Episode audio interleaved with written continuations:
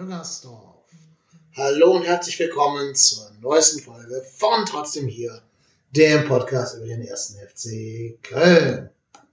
Bevor wir gleich mit einem sensationellen Gast beginnen, gibt es erst eine kleine Einschätzung vom schwarzgelb.de Podcast auf Ohren zum Spiel gegen die Borussia aus Dortmund und dann geht die Folge regulär los. Viel Spaß, liebe Hörerinnen und Hörer. Wir hören uns gleich wieder. Bis dahin erstmal jetzt der Fanny von Auf Ohren. Hallo und schöne Grüße nach Köln.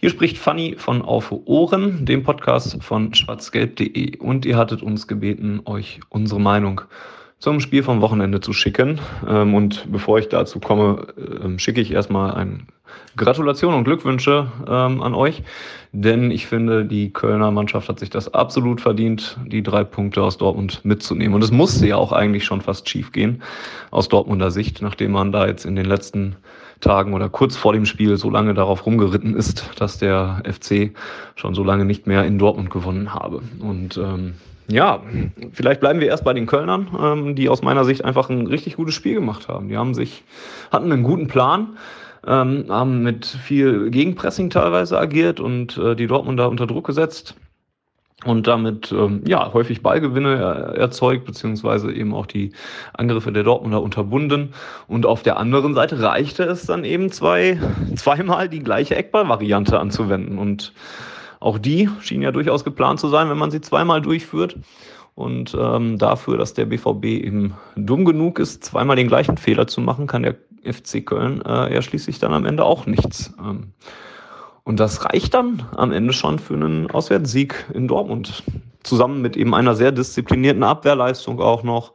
Ähm, ja, und wenn wir dann auf die Seite der Schwarz-Gelben gucken, da natürlich auch mit einigen Versäumnissen, die es da gab. Ne, es war nicht das beste Spiel äh, der Borussen, die jetzt allerdings auch kein fürchterlich schlechtes Spiel gemacht haben, finde ich. Ähm, die Chancenauswertung war natürlich am Ende ähm, nicht ausreichend und einfach auch nicht gut genug.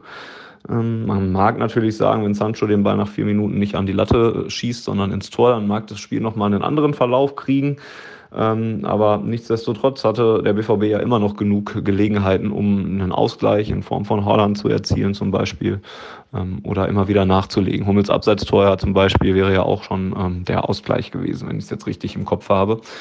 Aber das sollte es nicht sein. Und ja, so reicht es dann eben, eine schlechte Chancenauswertung auf der einen Seite zu haben und eben im eigenen Abwehrverhalten halt nicht gut zu agieren. Denn zweimal den gleichen Trick, habe ich gerade schon angedeutet, ähm, durchzulassen, ist dann eben auch nicht, nicht gut genug für einen äh, Heimsieg. Ähm, auch wenn es dann teilweise beim zweiten Tor vielleicht daran lag, dass Thomas Meunier draußen saß und dann die Zuordnung gar nicht mehr stimmte. Das muss man dann einfach irgendwie anders organisieren. Auch Roman Böcki sah bei beiden Treffern jetzt nicht fürchterlich äh, gut aus, auch wenn ich den jetzt nicht direkt auf der anderen Seite aber auch nicht die komplette Schuld zuschieben würde. Ähm, ja, und dann, wenn man das alles zusammenrechnet, sind das eben zu viele kleine Versäumnisse.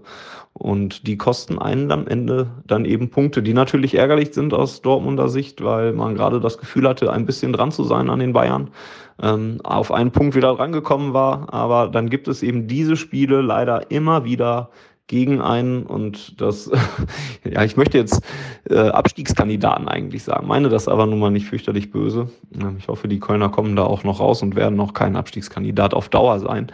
Ähm, aber gegen eine Mannschaft aus dem unteren Tabellendrittel, das, der BVB hat das immer wieder drin. In der letzten Saison war es Union Berlin, jetzt war es dann eben mal Köln, in dieser Saison war es ja auch schon Augsburg. Ähm, und das ist dann einfach, tja, ärgerlich und äh, so viele Schritte man in, der in den letzten Wochen nach vorne gemacht hat, so viele Schritte hat man dann eben am Wochenende ähm, wieder zurückgemacht. Das wäre vielleicht so die Sichtweise der Dortmunder. Ich bin da noch ein bisschen gelassener, weil viele dann natürlich immer sofort in, ins große Jammertal ähm, einfallen und sofort alles in Frage stellen. Ähm, das möchte ich jetzt nicht tun, weil der BVB immer noch gut dasteht natürlich. Und ich glaube, dass es auch noch Chancen geben wird, noch mal ein bisschen näher an die Bayern ranzurücken, weil die ja auch am Wochenende jetzt nicht komplett überzeugt haben, ähm, so dass man da sicherlich noch mal drankommen könnte. Und ja, man muss das jetzt einfach möglichst schnell abhaken und wieder zurück in die Spur finden und dann eben weitermachen. Aber hey, und wenn es am Ende nur dafür da war, dass ähm, die Blauen äh, wieder drei Punkte hinter den Kölnern sind und da auch hinterbleiben, dann ist das vielleicht ein Opfer, ähm, das man bereit ist zu ähm, einzugehen. Und ich habe es auf Twitter habe ich geschrieben, die Geistermeisterschaft ist nicht so viel wert wie der Geisterabstieg der Blauen. Und von daher bleibt immer ruhig vor denen. Ähm, wenn das am Ende dafür dazu geholfen hat, war es ja vielleicht auch ein guter Schritt. Und vielleicht starten die Kölner jetzt eine Serie und kommen dann auch unten dort raus. Es wäre euch zu wünschen. Ähm, das soll es von meiner Seite gewesen sein. Äh, ich wünsche euch noch eine schöne Aufnahme und tschüss, euer Fanny und schwarzgelb.de. Vielleicht auch für den einen, ein oder anderen Kölner ja ab und zu mal interessant. Macht's gut. Tschüss.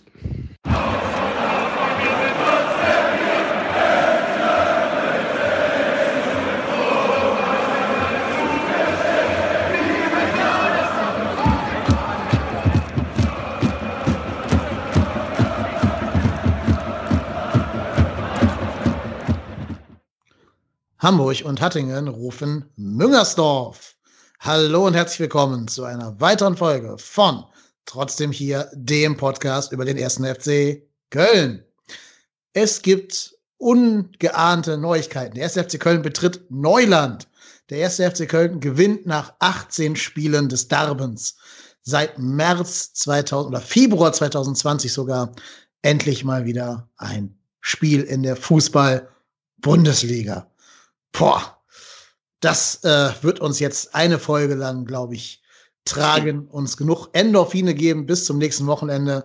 Und das werden wir auf jeden Fall jetzt grundlegend besprechen. Marco, wie sehr bist du noch im Freudentaumel? Ja, also ich muss ganz ehrlich sagen, also meine Laune hat sich seit äh, Samstag jetzt nicht äh, sonderlich abgeschwächt. Ähm, ja, die letzten Male Aufnahme muss ich ganz ehrlich sagen, war teilweise eher mehr, mehr Krampf als, als Freude.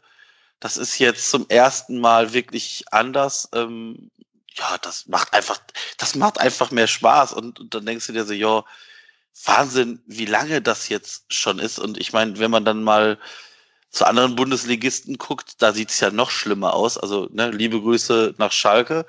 Ähm, ja, da möchte ich gar nicht dran denken. Aber wie gesagt, das ähm, vor allem wenn es dann auch noch so unverhofft kommt, ähm, weil ich glaube, mit dem Sieg hatten die wenigsten gerechnet, glaube ich, realistisch gesehen. Genau. Ja, und endlich dieses gute Gefühl, wir müssen nicht mehr, wenn bei The Zone die Zusammenfassung kommt, ganz schnell die Fernbedienung finden und wegschalten, sondern wir können uns zurücklehnen, uns angucken, laufen lassen, entspannen, Sportstudio einschalten, aktuelle Sportschau einschalten, alles über uns ergehen lassen, weil es ist wunderbar. Ich habe die Zusammenfassung fünfmal gesehen, der Highlights. Du wahrscheinlich auch. Und wir werden ja. herausfinden, wie oft unser Gast sie gesehen hat. Das wird er uns gleich selber erzählen können. Wir haben ihn da, ihr kennt ihn schon von der Zeit vor den Geisterspielen. Die letzte Folge vor Beginn der Geisterspiele haben wir mit ihm gemacht. Und jetzt den ersten Sieg in der Geisterspielphase. Also ich würde sagen, da schließt sich ein Kreis. Bei uns ist der Vorsänger der Südkurve, der Capo der wilden Horde, der Stefan, der Shell. Moin Shell, grüß dich. Hi, grüß euch beide. Hi. Nimm uns noch mit in dein Gefühlsleben. Typische Frage nach dem Spiel: Was fühlen Sie? Wie fühlen Sie sich? ja, äh, ja, mir geht's ganz gut. Also ich habe irgendwie sehr viel am Samstag gelacht. Ähm, ich habe das Spiel auch gesehen. Ähm, aktuell ist es so, also in der letzten Saison oder in der Rückrunde der letzten Saison habe ich ja ähm, dann weniger den Fokus auf den Profifußball gelegt. Das ist zwar aktuell irgendwie immer noch nicht ganz natürlich so, geht ja auch gar nicht, äh, wie es vor Corona der Fall war. Aber klar, natürlich, also ich meine, ich kann jetzt hier nicht den ersten FC Köln von der Festplatte löschen und so tun, äh, als wenn es den nicht mehr geben würde. Das funktioniert nicht. Und ähm, es ist natürlich so, dass ich mir die Spiele, also ich bezahle nicht dafür, aber äh, ich, ich, ich habe trotzdem Möglichkeit, äh, mir die Spiele anzugucken. Und ähm, ja, äh, ist dann natürlich schon durchaus noch so, dass mein Blut vielleicht sogar noch ja nicht mehr am Kochen ist, aber es ist schon so, dass ich es natürlich klar verfolge und äh, das Herz ist am Pochen. Das war am, am Samstag so. Äh, man, man geht in so ein Spiel natürlich auch dann entsprechend rein, denkt, äh, man kriegt die Reise des Lebens und äh, ja, dann, ich weiß noch gar nicht, ich weiß nicht, wann ich das letzte Mal erlebt habe, dass der erste FC Köln noch zwei Standardsituationen äh, überhaupt, also direkt zweimal hintereinander sogar ein Tor gemacht hat und 2 zu 0 in Führung gegangen. Also ich glaube, da war ich noch nicht auf der Welt. Dominik also, Maro gegen Leverkusen. In der Tat. Also Ja. aber auch in der Standardsituation, Ja. oder was? Ja. Zwei Wow. Kopfballecken. Ja, das war auch schon ein paar gegen Jährchen her. Ja, also äh, wie gesagt, das war dann also, äh, also nach einer Eckball und äh, also nach, nach einer Ecke äh, dann noch jedes Mal und, und äh, dann stand er dann auch irgendwie richtig und also ich habe wirklich, äh, äh, auch wenn es natürlich ganz was anderes ist wie Stadion und wenn es äh, auch irgendwie einen dann widerspricht, wenn man äh, sich diese Scheiße im, im Fernsehen anguckt, äh, das ist irgendwie äh, ein komisches Gefühl. Aber man ist und bleibt FC-Fan, wäre ja irgendwie traurig, wenn es nicht so wäre. Und äh, irgendwie habe ich dann, ich kam den ganzen Samstag nicht mehr aus dem Lachen raus. Ich war echt kurz davor, zum Betonauto zu fahren und äh, überall die Leute, die Leute zu fragen, wo sie eigentlich sind. Aber ich habe es dann doch gelassen. Ja, also war, ich hatte ein schönes Wochenende auf jeden Fall. Ich muss ehrlicherweise sagen, das war das erste Spiel dieser ganzen beschissenen Corona-Zeit, wo ich was gefühlt habe. Wo ich, wo ich in der 95. Jahr auf und ab getigert bin durchs Wohnzimmer. Ich hatte den einen erlaubten Haushalt dabei, der mit das Spiel mit mir zusammen geschaut hat. Wir sind beide wie die, wie die Tiger im Käfige auf und ab getigert, haben den Apfel vorbeigebrüllt quasi. Und dann kam mir noch diese mega Chance von Erling Haaland in der, in der 95. wo wir beide schon den Kopf im Kissen vergraben haben. Das war das erste Mal, dass ich in dieser Corona-Zeit überhaupt was gefühlt habe beim Fußballschauen und es nicht nur über mich habe ergehen lassen, halt wie so ein Boxer, der eh schon K.O. ist und noch stehen bleiben muss. ja, es ist, äh, es, es fühlt sich halt irgendwie immer noch nicht so ganz richtig an, das ist klar. Ne? Also, das ist gar, keine Frage. Es ist eine komische Geschichte. Ähm, man weiß immer noch nicht, wohin der Profifußball gehen soll, und es ist irgendwie äh, ähm, eine ganz komische Nummer, auf jeden Fall. Aber ey, ne, also ich kann hier nicht pfeifend durch den Wald spazieren und so tun, als wenn nichts wäre. Das, das funktioniert nicht. Und ähm, insofern, klar, ne?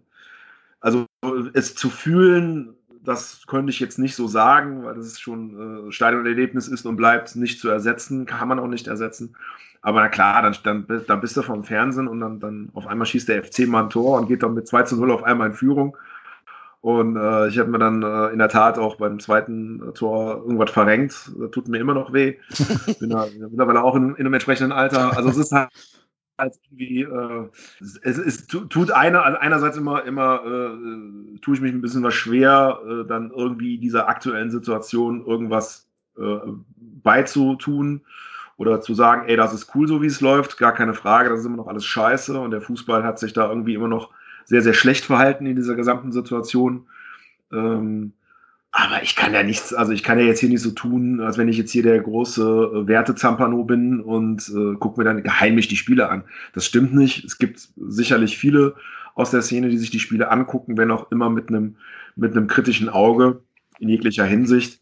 Und wenn der erste FC Köln gewinnt, um Gottes Willen, dann ist klar, ey, dann habe ich natürlich einen schönen Tag. Das ist doch gar keine Frage. So, und das wird doch immer so bleiben. Genau, also wenn wir die schon hier haben, werden wir gleich auch nochmal ganz genau auf diese ganze, das ganze Drumherum eingehen. Wir wollen aber erstmal ein bisschen in das Spiel jetzt einsteigen, uns das Spiel, also das Spiel auch würdigen für die Leistung, die die Mannschaft da gebracht hat. Ich würde gerne mal vorne anfangen bei der, bei der Aufstellung oder den Sachen, die zur Aufstellung geführt haben.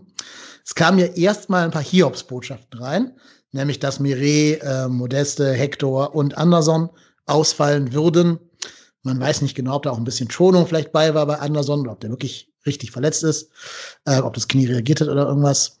Und die Aufstellung las sich ja erstmal, naja, interessant. Ne? Ähm, mit Sava Cestic hat ein ganz, ganz junger Mann, der noch nie Bundesliga gespielt hat, sein Profidebüt gefeiert, von Beginn an gegen die ganzen Turbo-Offensiven da gegen Dortmund. Auf einen Stürmer wurde komplett verzichtet. Es gab so eine, so eine hängende Spitze mit Duda und mit Jakobs, der nachstoßen sollte, aber keinen kein Fokusstürmer. Und da wäre meine Frage an euch beiden Jungs. Was habt ihr denn vor dem Spiel erwartet, wie das gehen würde, als euch die Aufstellung bekannt wurde? Puh, schwierig. Also ich ehrlicherweise habe ich gedacht, oh, das Spiel, das wird ein Tau, also das wird für Dortmund eine easy win. Die Dortmunder spielen fünf Minuten konzentriert, dann steht es 1-0 und dann läuft es halt für Dortmund und ähm, ja, ich habe ich hab wirklich nicht so viel Emotionen eigentlich am Anfang in dieses Spiel reingelegt, weil ich gedacht habe, so, ja, also machen wir uns nichts vor, wir sind der erste FC Köln, wir sind aktuell nicht in der Form, wo wir sagen können, wir können es mit jedem Gegner aufnehmen, ganz im Gegenteil. Ähm, haben jetzt auch nicht die, die Spieler, die jetzt mit breiter Brust da auftreten können und wenn du dann da wirklich die Offensive des BVB die anguckst, dann denkst du dir so, ja, hm, okay, wie sollen wir das mit unseren aktuellen Mitteln beheben? Und ähm, ja, dann laufen so die ersten Minuten und du denkst dir so, okay.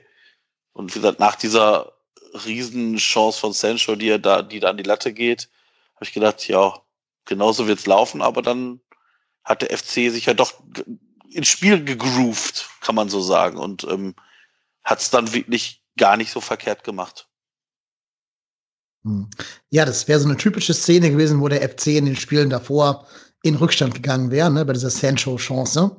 Das wäre normalerweise genau die vierte Minute, wie so gerne wir uns mal Tore fangen.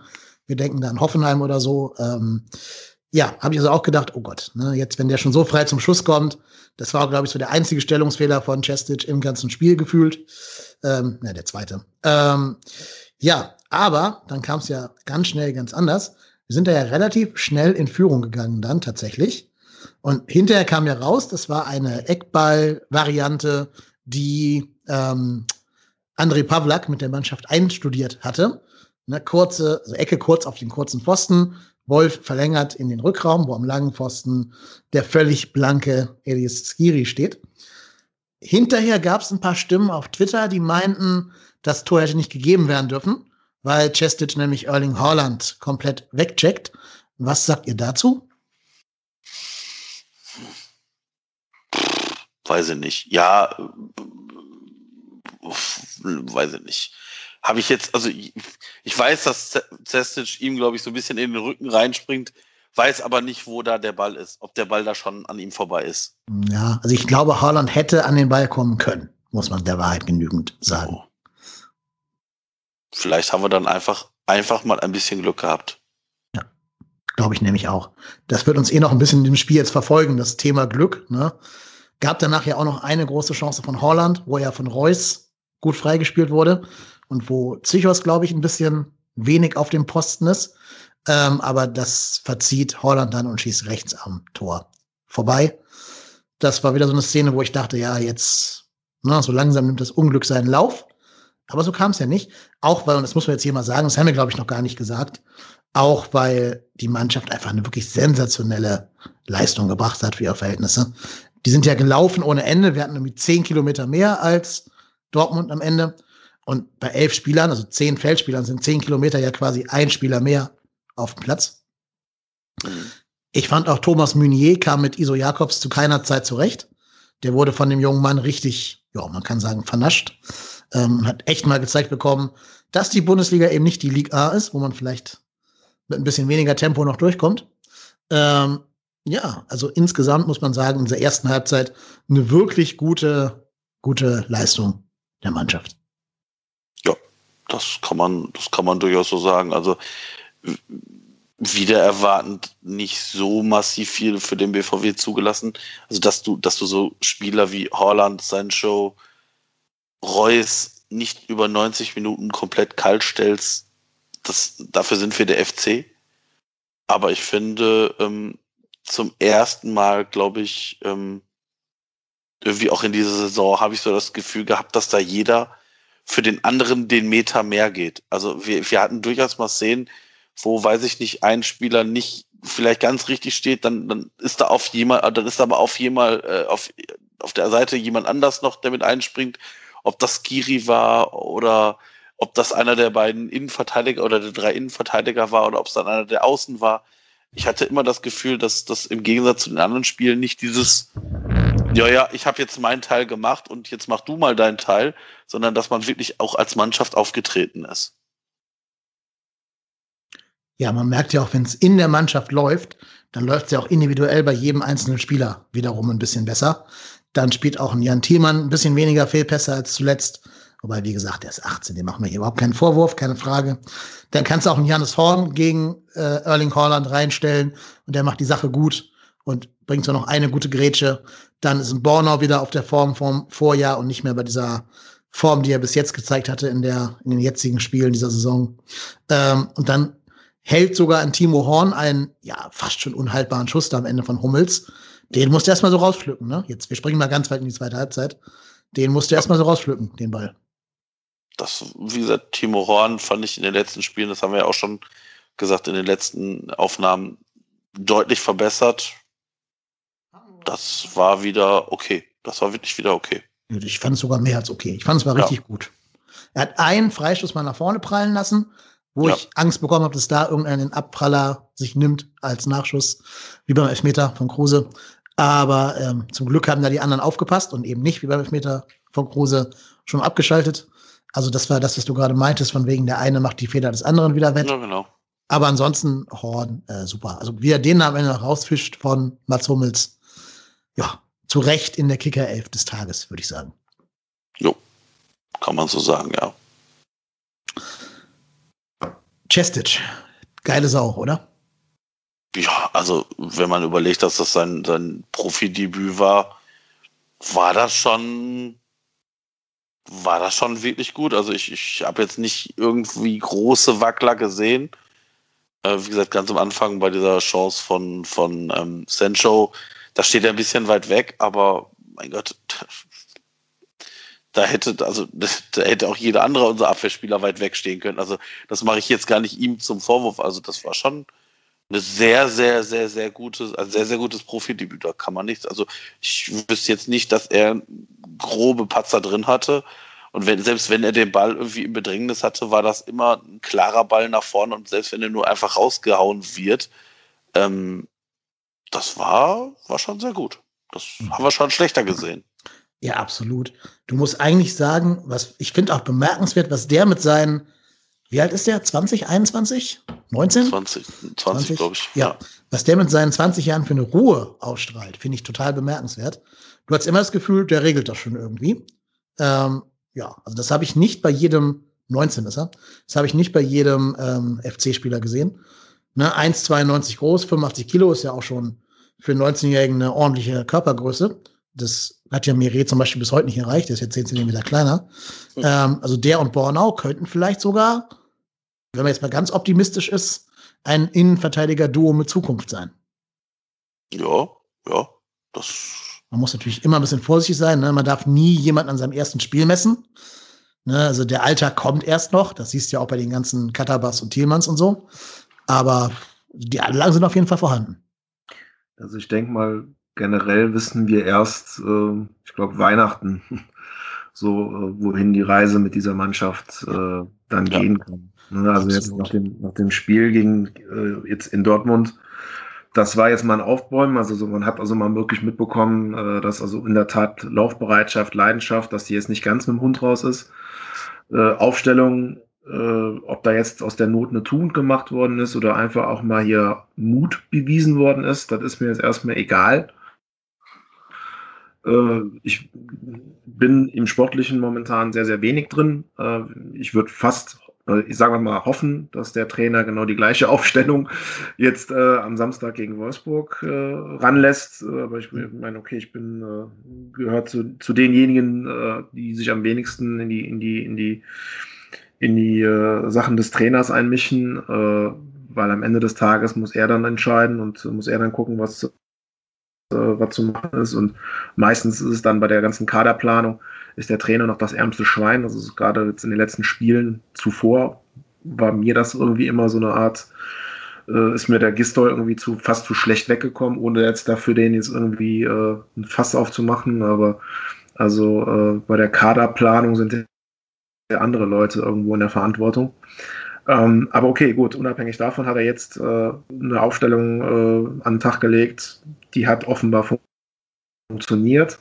Ich glaube aber nicht, dass es nur in der Aufstellung gelegen hat. Also irgendwas ist da passiert. Ich weiß nicht, ob es da mal auch ein Aufbäumen war, ob da irgendwer was gesagt hat. Ähm, ich weiß es nicht, aber irgendwas ist passiert und das, was passiert ist, äh, war offenbar mal gut und dann hoffe ich mal, dass, äh, dass man diesen Weg weiter, dass man diesen Weg weiter verfolgt und äh, sicherlich werden wir auch noch ausreichend Punkte lassen, aber man sieht im Hinblick auf, auf, äh, Blick auf die Tabelle, also es ist ja schon du durchaus relativ einfach, in dieser also drin zu bleiben irgendwo. Also du hast ja jetzt nicht irgendwie äh, äh, da unten viele Mannschaften, die guten Fußball spielen. Und äh, das könnte dann am Ende des Tages äh, der, das Faust, der Faustpfand sein, womit diese Mannschaft dann vielleicht es doch noch hinbekommt, den Klassenerhalt an den Tag zu legen. Und ähm, wie gesagt, nochmal so eine Laufbereitschaft, nochmal so eine Leidenschaft. Äh, da werden wir vielleicht gegen Mannschaften äh, wie jetzt, was weiß ich, Wolfsburg und RB Leipzig äh, keine Punkte bekommen. Aber andere Mannschaften werden wir schlagen und dann kriegen wir auch den Klassenerhalt hin. Wie das ist mit Sest wie heißt der Sestic? Sestic. Jetzt, äh, ja, ist ja jetzt auch erst seit 2019 beim FC, war vorher in Offenbach. Ein junger Typ, wird noch eigentlich seinen Weg gehen. Jetzt hat er direkt einen Vertrag bis 2024 gemacht. Hallo, wir sind doch der FC. Wir müssen ja. doch unserer Linie treu bleiben. Hm. Also, der kam sogar, also man muss ihm lassen, er hat das sinkende Schiff gerade noch rechtzeitig verlassen. Der kam ja. von Schalke zu uns. okay. Ah, stimmt, der kam von Schalke. Also ja. ist er eigentlich Offenbacher, genau. Ich habe nur irgendwo ja. gelesen, dass er Offenbacher ist. Ja, kam in der Tat von, von, von Schalke, genau.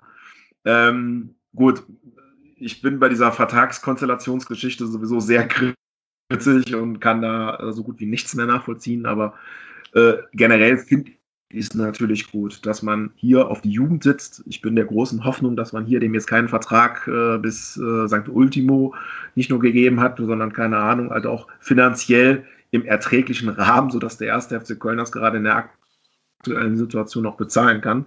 Äh, da habe ich mich jetzt noch nicht zu, zu allzu sehr mit befasst. Finde es aber natürlich erstmal gut, dass man auf die Jugend setzt. Das, äh, das ist, war mit dem Jakobs, äh, war, ist das ein Glücksfall. Der, das ist ein guter Junge, also ich, äh, das, das erfüllt mich wirklich auch mit den wenigen Glücksgefühlen, wenn ich auf die Mannschaft schaue, dass dann hier einfach mal jemand aus der eigenen Jugend, der schon im Jugendlichen oder im Kindesalter schon mit dem FC-Trikot rumgelaufen ist, dann jetzt äh, äh, Profi ist. Das ist cool, das ist eine coole Sache. Das beim Sestic war es jetzt nicht der Fall, aber auch ein ein junger Mann, der vielleicht seinen richtigen Weg beim ersten FC Köln gehen kann. Und ähm, ja, müssen wir jetzt einfach mal weitersehen. Jetzt na, jetzt am Samstag um äh, Samstagabend werden wir auf jeden Fall äh, wieder schlauer sein. So, ne? Und da hoffe ich halt einfach mal, dass die Mannschaft genau den gleichen, genau die gleiche Leidenschaft an den Tag legt, wie jetzt auch in Dortmund. Und dann wird, werden wir auf jeden Fall den einen oder anderen Punkt mitnehmen. Und das reicht ja. Also uns reicht ja aktuell der Klassenerhalt. Ne? Hm, genau.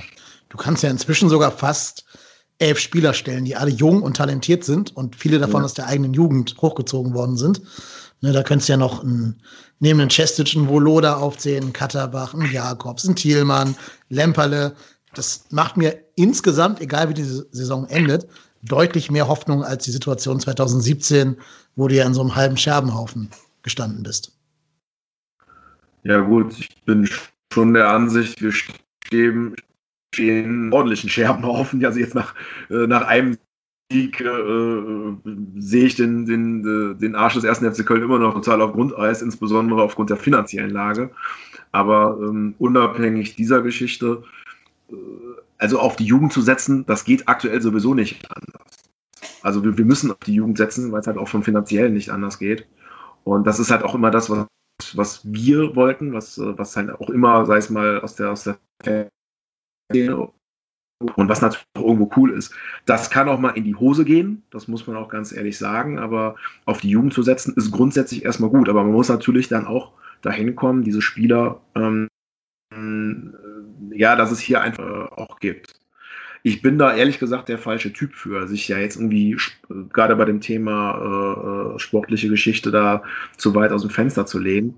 Aber die, die, die Menschen müssen sich natürlich, die beim ersten FC Köln Fußball spielen, die müssen sich auch entwickeln. Das ist natürlich, da hapert es dann. Ne? Dann, dann hat man äh, ein junger Spieler schnell mal einen Vertrag über zwei, drei oder auch vier Jahre und äh, das ist gut jetzt erstmal, dass die, dass die, dass die Spieler auch an den, an den Verein gebunden werden. Ob das unbedingt vier Jahre sind, sein, sein müssen, bleibt jetzt mal dahingestellt. Aber das ist, dass man an, an sich an den jungen Spielern bindet, dass die sich nicht verpissen, das ist erstmal cool. Aber du musst dich natürlich mit denen dann auch beschäftigen. Das ist ein junger Mensch. Also überlegt mal, als ihr 19 wart, da wart ihr, äh, ne, ne, also ich war, hatte mit 19 nur Scheiße im Kopf. Das heißt, du musst dich mit diesen Menschen beschäftigen und ähm, da bin ich skeptisch, ob das wirklich auch passiert. Aber da bin ich auch ehrlich gesagt zu weit weg. Ja, auf jeden Fall muss man sagen, ähm, der Unterbau ist einfach ein kleiner Faustwand. Ich glaube, da sind andere Vereine auch nicht so gut aufgestellt. Ähm, es kommen ja noch einige Talente in Frage für die nächsten zwei, drei Jahre, die vielleicht den Sprung nach oben schaffen könnten. Das macht mir das Ganze schon deutlich wohler, als zu sagen, ähm, wie, wie damals eben, du hast keinen Spieler, der auch nur ansatzweise Marktwert generieren kann, wenn du sagst, finanzielle Lage ist hier komplett im Eimer. Also zum Beispiel, wenn du jetzt vier Jahre so einen chestischen Vertrag gibst, klar, ist lang, aber das machst du ja wahrscheinlich auch wegen der Ablöse. Ne, damit du sagst, wenn die Sache hier in die Binse geht, hast du zumindest ein paar hoffnungsvolle Spieler, an denen andere Vereine interessiert sein könnten. Also zum Beispiel glaube ich, so ein Katterbach hat durchaus schon Interessen geweckt letzte Saison, wenn auch bei Vereinen, die selber nicht zahlungsfähig sind, wie halt zum Beispiel Schalke. Aber ähm, du findest ja immer irgendwen, der zur Not abnehmen würde. Das ist schon, glaube ich, auch was, was wir in die finanzielle Lage mit reinrechnen müssen. Dass es nicht nur um den Kapitalwert geht, sondern auch um den Spielerwert. Und da ist mir jetzt im Moment gerade schon deutlich wohler als vor drei Jahren bei dem Abstieg.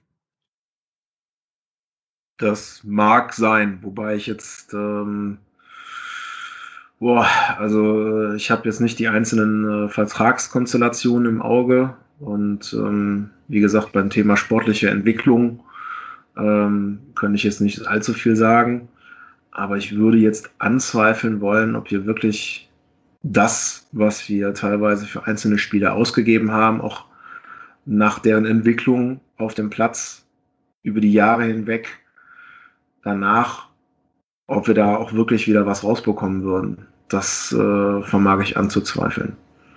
Also da sehe ich relativ wenig Nachhaltigkeit. Und das macht sich ja dann auch auf die gesamte finanzielle Situation auch, auch äh, wirkt sich das ja auch ganz klar aus, dass diese äh, nachhaltige Misswirtschaft irgendwo in meinen Augen äh, dem ersten FC Köln gerade auf die Füße fällt. Ne, also ähm, ich sag mal, klar, auf der einen Seite wird sich an die, an die, an die Jugend gebunden, das ist auf jeden Fall erstmal grundsätzlich gut. Äh, andererseits so Transfers wie äh, Modest, da werden wir noch lange dran zu knabbern haben. Das ist natürlich eine Geschichte, die äh, wird diesen Verein noch lange beschäftigen. Ja, absolut. Also Modest muss man inzwischen sagen, na, Transfers fürs Gefühl gehen nie gut beim ersten FC Köln. äh, diese, diese Rückholaktion irgendwelcher schon leicht abgehafteten, ex-verdienten Spieler geht nie gut. Nur, ja. Du hast ja auch ein paar Spieler jetzt an Bord, wo du schon sagen kannst, die haben ihren Marktwert gesteigert oder werden das noch tun. Bornau dürfte mehr einbringen, als wir bezahlt haben damals für ihn. Skiri ist jemand, der seinen Marktwert stetig steigert im Moment gerade. Ja, nach Samstag, ja. ja, auf der Samstag auf jeden Fall. Ist bestimmt sogar als Goalgetter von äh, manchen Vereinen auf dem Zettel plötzlich. Ja. Äh, Duda ist auch erst 24, der kann auch noch einen Sprung machen vielleicht. Gut, dem, dem gegenüber stehen halt natürlich Spieler wie Zychos oder Anderson, wo du nicht mehr viel Geld für sehen wirst. Auch jetzt für, für andere Spieler bei uns, die schon ein bisschen älter sind, eher nicht mehr. Gut, da wird man unterm Strich wahrscheinlich abwarten müssen, wie sich das wirklich, wie die sich alle entwickeln. Ja. Da passt vielleicht die Hörerfrage zu, die wir von dem Werner bekommen haben. Die würde ich euch beiden gerne stellen. Vielleicht Marco, du mal als erstes, weil du jetzt schon ein bisschen länger nicht mehr zu Wort gekommen ist. Und zwar hat uns der Werner, der Ed Dojemine, auf Twitter gefragt, äh, nach einem Katastrophenspiel gegen Union, ein völlig unerwarteter Sieg gegen ein Top-5-Team, wird jetzt alles wieder gut? Wahrscheinlich nein. Also, also, also alles wieder, ja, ich meine, alles wieder gut ist, was ist, was ist mit alles wieder gut gemeint? Also, ich glaube halt, dass das eine verdammt harte Saison für uns wird trotzdem. Ähm, aber was ich, das hat der, das hat der Shell auch vorhin schon gesagt, also was ich auch gesehen habe, dass zum ersten Mal wirklich eine Mannschaft da vermeintlich auf dem Platz stand. Und das macht mir ein bisschen Hoffnung, weil ich habe in den Spielen vorher immer gedacht, so, jo, also da ergibt sich jeder und da ist irgendwie auch kein Zusammenhalt, da ist kein Miteinander, da ist irgendwie jeder hat auch, ich sag mal, in den Aussagen danach immer so, so ein bisschen so seinen Arsch gerettet. Da wird immer gesagt, der, da, wird, da wird meistens nur über die Fehler des Teams oder der anderen gesprochen und nicht über, ich, ich sag mal, die Fehler des, des, der, ich, von einem selber. Und ähm, ja, ich sag mal, der Sieg gegen Dortmund war wichtig. Der Sieg gegen Dortmund tut auch extrem gut. Aber wir dürfen jetzt nicht so tun, als ob wir Dortmund 7-0 hergespielt haben. Und ähm, ich glaube, wir müssen, also das Team muss aus diesem, aus diesem Sieg das Positive rausnehmen. das positive Gefühl rausnehmen und das natürlich im Idealfall jetzt mit in die nächsten Spiele gegen Wolfsburg und dann gegen Mainz transportieren. Und wenn man da, ich sag mal, an die Leistung anknüpft, dann ist da wieder was möglich. Aber da, da ist das Team genauso gefordert wie jetzt in dem Spiel gegen Dortmund. Also das wird jetzt kein Selbstläufer. Also das ist, wird trotzdem noch ein hartes Stück Arbeit. Ja, ich glaube nämlich auch, was wir nicht vergessen dürfen, da war auch viel Glück dabei am Samstag. Ne? Also bei aller berechtigtem Lob für die Mannschaft, das wir gerade ausgesprochen haben, da war auch eine ganze Menge Glück dabei. Also normalerweise macht der Sancho das Ding nach vier Minuten. Normalerweise trifft Erling Haaland in der 95. Minute das leere Tor. Normalerweise machst du vielleicht nicht mit zwei Torchancen zwei Tore mit der gleichen, mit dem gleichen Bauertrick nach einer Ecke. Ähm, normalerweise gewinnt Dortmund das Ding. Die hatten mindestens drei gute Chancen und wir hatten ja nur die beiden. Und was man auch sagen muss, bei allem Lob immer, ne, aber jetzt, wir wollen es ja wirklich von allen Seiten betrachten, wir haben es ja immer noch nicht geschafft, uns Chancen aus dem Spiel heraus zu erarbeiten. Alle Chancen waren ja die beiden nach der Ecke. Viel mehr war da ja nicht, ne? Mm, ja, stimmt. Ja, war nicht. Ja, wobei man Dortmund natürlich trotzdem weiter auf Trab gehalten hat. Also ich sag mal, da, was, was Jakobs da auf seiner Seite geleistet hat, das war schon ein großes Tennis. Und wie gesagt, dass wir da jetzt nicht ein Offensivfeuerwerk unsererseits erleben werden, das war ja klar. Ist, wie gesagt, mir ist das auch tausendmal lieber, man fährt ein oder zwei Konter die dann leider auch nicht von Erfolg gekrönt waren, aber trotzdem hat man Dortmund da auch immer wieder gezeigt, so passt auf, Freunde, wenn, also seid euch ja mal nicht zu sicher und man hat defensiv zum ersten Mal, glaube ich, überhaupt in dieser Saison super gestanden. Was heißt super? Also solide gestanden und da nicht sonderlich viel zugelassen. Und ich glaube, das war halt nachher der Schlüssel zum Erfolg. Ja, würde ich mitgehen, genau. Ähm, ich habe noch einen anderen Hot Take, den wir hier auf dem heimischen Sofa besprochen haben. Glaubt ihr, es war vielleicht sogar so ein, so ein Blessing in disguise, dass Anderson nicht spielen konnte? Dadurch hat man nämlich nicht diesen krassen Fokusspieler vorne drin, sondern so kleinere, eher Spielstärke-Spieler auf dem Platz und war gezwungen, auch mal Szenen auszuspielen, statt den Ball blind nach vorne zu pölen. War das vielleicht sogar genau das, was die Mannschaft gebraucht hat? Hm also zumindest hat man, also ja klar, also wenn du, wenn du natürlich da vorne kein, wie groß ist Anderson? Eins, paar 90? 90, ja, genau. Also da, wenn du da natürlich, ich sag mal, vorne standen, sind vorne so Spieler rumgeflitzt wie Jakobs, äh, Duda und äh, Thielmann. Das sind jetzt alles nicht die Kopfballungeheuer. Demnach kannst du, kannst du den Ball natürlich nach vorne hauen, aber muss dir der Tatsache bewusst sein, dass der Ball wahrscheinlich tendenziell beim Gegner landet. Und ich, also wie gesagt, ich hatte schon das Gefühl, dass Gistol mit dieser, mit dieser Art, äh, dann, ich sag mal, schnell über die Außen das Spiel breit zu machen, schon das auch bezwecken wollte. Und da Dortmund natürlich auch ins Laufen zu kriegen. Und das hat soweit ganz gut geklappt. Nochmal, wir haben kein Tor aus, aus dem Spiel heraus kreiert. Ähm, demnach waren das beide Standardtore, aber ja, ich will jetzt auch nicht zu viel meckern. Also das, äh, wie gesagt, war, war der war vielleicht der richtige Schritt, äh, aber wie gesagt, es wird noch ein harter Weg für uns werden, das kann man so sagen. Ja, ich glaube, das trifft es gut. Na, jetzt kommt ja Wolfsburg mit Wout Weghorst. Wird vielleicht sogar ein ähnliches Spiel wie das gegen Dortmund, kann mir vorstellen. Also auch ein Spiel, wo die anderen machen müssen, du den Ballbesitz abgeben kannst, wo die sehr stark auf einen Stürmer fokussiert sind, den du versuchen musst totzustellen, ähm, die auch viele gute Spieler in der zweiten Reihe haben, die du irgendwie neutralisieren musst, aber wo du auch Nadelstiche stecken kannst. Und danach musst du ja nach Mainz, ne, an diesem, also jetzt in mhm. zwei Wochen von heute an. Das wird, glaube ich, schon ein Schlüsselspiel. Also es ist jetzt keine große Prophetie zu sagen, dass diesem Spiel große Bedeutung zukommen wird. Ähm, sehr, sehr schade auch, dass da auch immer noch keine Fans erlaubt sein werden. Das wäre, glaube ich, so ein Spiel, da würde man als Fan wahrscheinlich brennen, äh, dass man da halt die Mannschaft anfeuern kann und dieses, diese Do-or-Die-Spiele zu schicken. Weil ich glaube, danach wird sich die Tabelle schon erstmal neu sortieren. Und danach musst du ja nach Red Bull. Also wichtiges Spiel für die Gesamtkonstellation, muss ich sagen. Ja, in Mainz hat es immer gebrannt, ja, das kann ich ja. auch sagen. Richtig.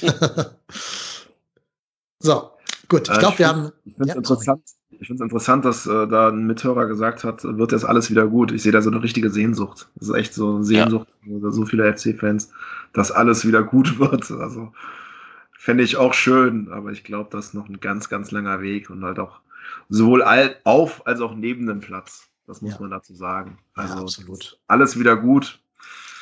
Fände ich schön, aber ähm, an, dem, an dem Thema sind ja einige Leute dran aber es, da muss noch viel passieren. Ja, aber damit haben wir, glaube ich, eine schöne Brücke jetzt gebaut, mal ein bisschen wegzugehen von diesem tagesaktuellen Geschehen und mal so ein bisschen auf generellere Dinge des rund um den ersten FC Köln zu sprechen zu kommen. Du hast ja gerade schon so ein paar Dinge angedeutet, die wir jetzt ganz viel Zeit haben zu vertiefen. Vielleicht willst du es erstmal, willst du es erstmal ein bisschen mitnehmen, Shell. Wie siehst du denn die Gesamtsituation erster FC Köln im Moment? Ja, es ist eigentlich genau das, was, was äh, da euer Zuhörer auch ähm, gesagt hat. Also diese Frage, wird jetzt alles wieder gut? Ich, bin dann, ich frage dann auch gerne, was ist äh, mit alles wieder, was ist, dann, was ist damit gemeint halt? Sondern das ist halt echt, ähm, ich merke so wirklich, also gerade jetzt in den letzten Jahren, wo wir ja auch sehr, sehr viel uns zum Thema Vereinspolitik geäußert haben und äh, auch sehr, sehr viel in dieses Thema reingesteckt haben, auch immer ähm, die, die, die Vereinsführungen äh, immer äh, erst mit ihnen gesprochen haben, das erst intern gelassen haben, aber als da nicht, nichts mehr ging, auch dann irgendwann öffentlich kritisiert haben. Das geht den Leuten auf, den, auf die Eier. Das kann ich auch nachvollziehen. Ähm, ich würde fast vor, so, ohne das jetzt wirklich an Zahlen wirklich ausmachen zu können, 80 bis 90 Prozent der FC-Fans und auch der FC-Fans, die ins Stadion gehen, die wollen erstmal nur ähm, loslassen, wollen Fußballspiel sehen, haben da gar keinen Bock, sich äh, tiefgründige Gedanken zu machen. Das hat doch jetzt nichts mit irgendwelchen äh, Sachen äh, zu tun, dass man jetzt irgendwie dumm ist oder, oder so. Das ist Quatsch.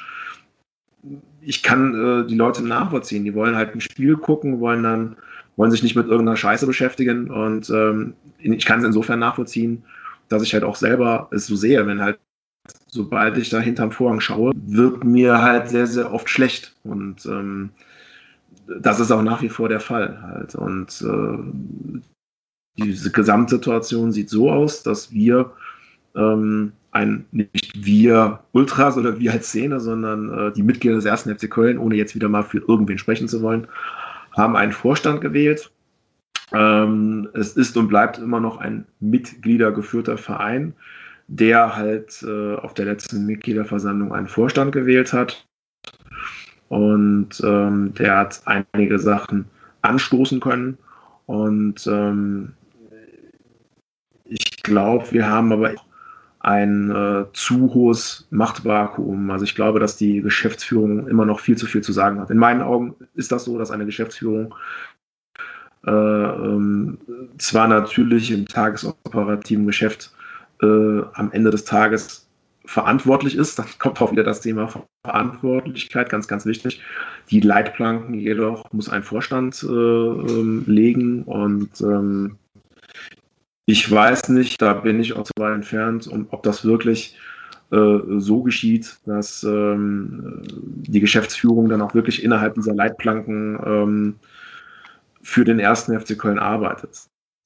Ähm, ich sehe halt hier relativ wenig Perspektive. Ich sehe immer noch zu viele Schnellschüsse. Es wird weniger in Prozessen gedacht und äh, gerade dieses Missverhältnis Aufwand und Ertrag ähm, macht sich in der Hinsicht, in, in, vielerlei Hinsicht einfach bemerkbar. Du hast einfach Vertragskonstellationen von, von den Sachen, die man mitbekommt.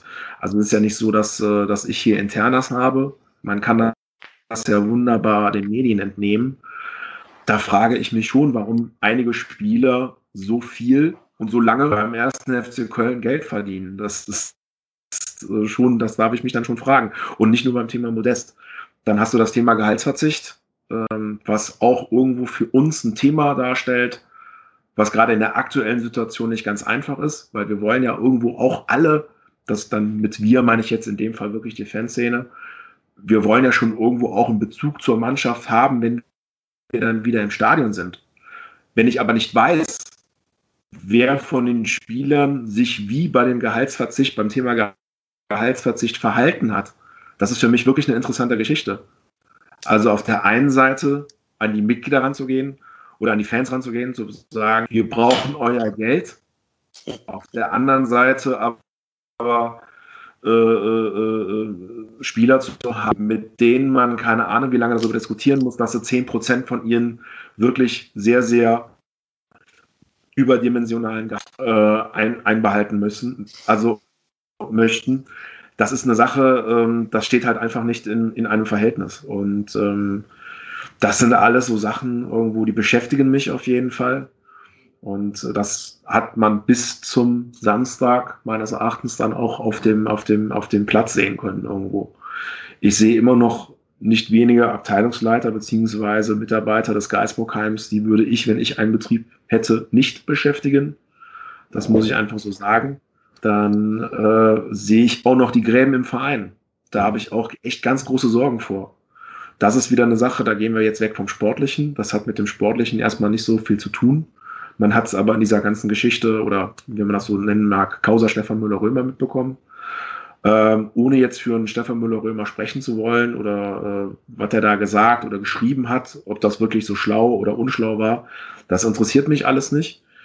Ähm, ich weiß aber auf jeden Fall, dass es hier einige Leute im Hintergrund gibt, die kampagnenartig reagieren und ich glaube auch weiter reagieren werden. Ähm, es gibt gewisse Medien beziehungsweise Journalisten in gewissen Medien, die, äh, ihr habt den Kicker angesprochen, den guten Frank Lucen wird äh, mittlerweile jeder in Köln kennen, der immer noch den Gefälligkeitsjournalismus für Toni Schumacher macht. Dann denkt jeder auch Toni Schumacher. Das äh, ist doch eigentlich unser Ex-Präsident, ja, in der Tat, aber da wird auch noch gerade von dieser Seite der sogenannten Altinternationalen, das ist aber auch nur ein kleiner Kreis der Altinternationalen, im Hintergrund äh, Politik betrieben. Dann hat man so Leute wie Volker Struth, den Spielerberater, und Rainer Kallmund in der Tat, also er macht jetzt nicht nur bei irgendwelchen Backsendungen mit, sondern äh, agiert hier auch in der Tat noch im Hintergrund, die hier entsprechende Informationen an die Presse weitergeben. Und ich bin mir ziemlich sicher, dass äh, dann ist der Stadtanzeiger, der hier eine Rolle spielt, äh, ich glaube, wie heißt der Lör, und äh, natürlich auch die Bild, die gezielt mit Informationen äh, versehen werden und natürlich da noch entsprechend ähm, eine Schiene fahren. Die Schiene, das ist eine ganz klare Schiene, die äh, abseits von diesem Thema Mitgliedergeführter Verein geht, die ganz komplett die Schiene äh, Richtung, ich, ich sage jetzt mal so, wie es ist, Anteilsverkauf geht. Und ähm, da weiß ich nicht, ich, also ich würde nicht ausschließen, dass es hier ein Netzwerk gibt, in dem sich äh, einerseits FC-Fans und FC-Fanclubs aufhalten, ähm, einerseits ähm, ehemalige Vorstandsmitglieder aufhalten, dann aber vielleicht sogar Spielerberater, Manager, wie auch immer und äh, nicht zuletzt auch Leute, die aktuell für den ersten FC Köln beschäftigt sind.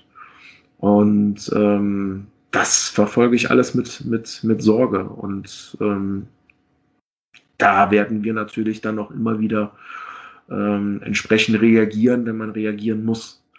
Diese ganze Gra Grabenkampfgeschichte geht mir mittlerweile tierisch auf den Sack, weil das ist ein total komplexes, abstraktes Thema, was eigentlich keine Ahnung, schon überhaupt gar keinen Bock macht, ne? weil es ja irgendwie am Ende des Tages ähm, nicht mit den Verhältnissen auf dem oder sehr, sehr wenig mit den Verhältnissen auf dem Platz zu tun hat.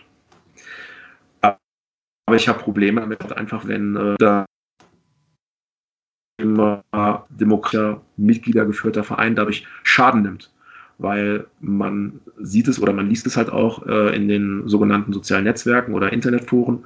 Das ist dann vielleicht auch nur eine Blase, aber da möchte ich dann schon irgendwie darauf eingehen oder reagieren, zu sagen, ähm, ein Gremium wie ein Mitgliederrat kann gar nicht die Schuld an einer sportlichen Situation tragen. Die kontrollieren und beraten, die entscheiden aber nicht. Entscheiden tun hier Geschäftsführer, und die verantworten natürlich eine finanzielle Situation und auch einen aktuellen Kader. Da darf man die, ähm, da darf man die, die, ähm, die Situation nicht verschieben. Nur weil man hier eine ganz eigene Agenda verfolgt. Uns Ultras wird ja sehr, sehr häufig nachgesagt, wir würden eine eigene Agenda verfolgen. Da kann ich also in der Tat, wir haben bestimmt Sachen, die nicht jeden oder wir machen bestimmt Sachen, die nicht jeden schmecken. Das ist gar keine Frage so. Aber eine eigene Agenda zu verfolgen, das sehe ich eher bei den Leuten äh, um solche Spielerberater oder um Leute, die halt einfach gerade das Finanzielle in den Augen haben. Uns geht es um den ersten FC Köln und um nichts anderes. Also bei den Sachen, die wir machen, da tut mir leid, da kriegen wir kein Geld, da bezahlen wir Geld. und äh, zwar nicht wenig. Also von daher, ähm, was mir halt nur wichtig ist, dass halt einfach mal einige Leute vielleicht mal ein bisschen was mehr nachdenken. Insbesondere halt auch die Leute, die nicht in Köln sind, die man halt in Köln nicht erreicht. Also es ist halt auch, ich glaube, der Kicker wird schon gelesen und äh, die Bild wird auch gelesen. Und dann steht dann wirklich monatelang, der Mitgliederrat ist schlecht, der Mitgliederrat ist doof, die machen alle einen schlechten Job. Es haben zu viele Leute beim ersten FC Köln das Sagen. Das stimmt doch alles gar nicht. Das ist doch falsch. Die Struktur beim ersten FC Köln ist ganz klar. Der Vorstand ist gewählt, der bestellt die Geschäftsführung und die Geschäftsführung ist im tagesoperativen Geschäft für die, für die Sachen, für die Entscheidungen zuständig. Wir haben natürlich auch noch einen gemeinsamen Ausschuss. Am Ende des Tages hat hier die Geschäftsführung aber schon irgendwo das Sagen und das macht sie auch geltend.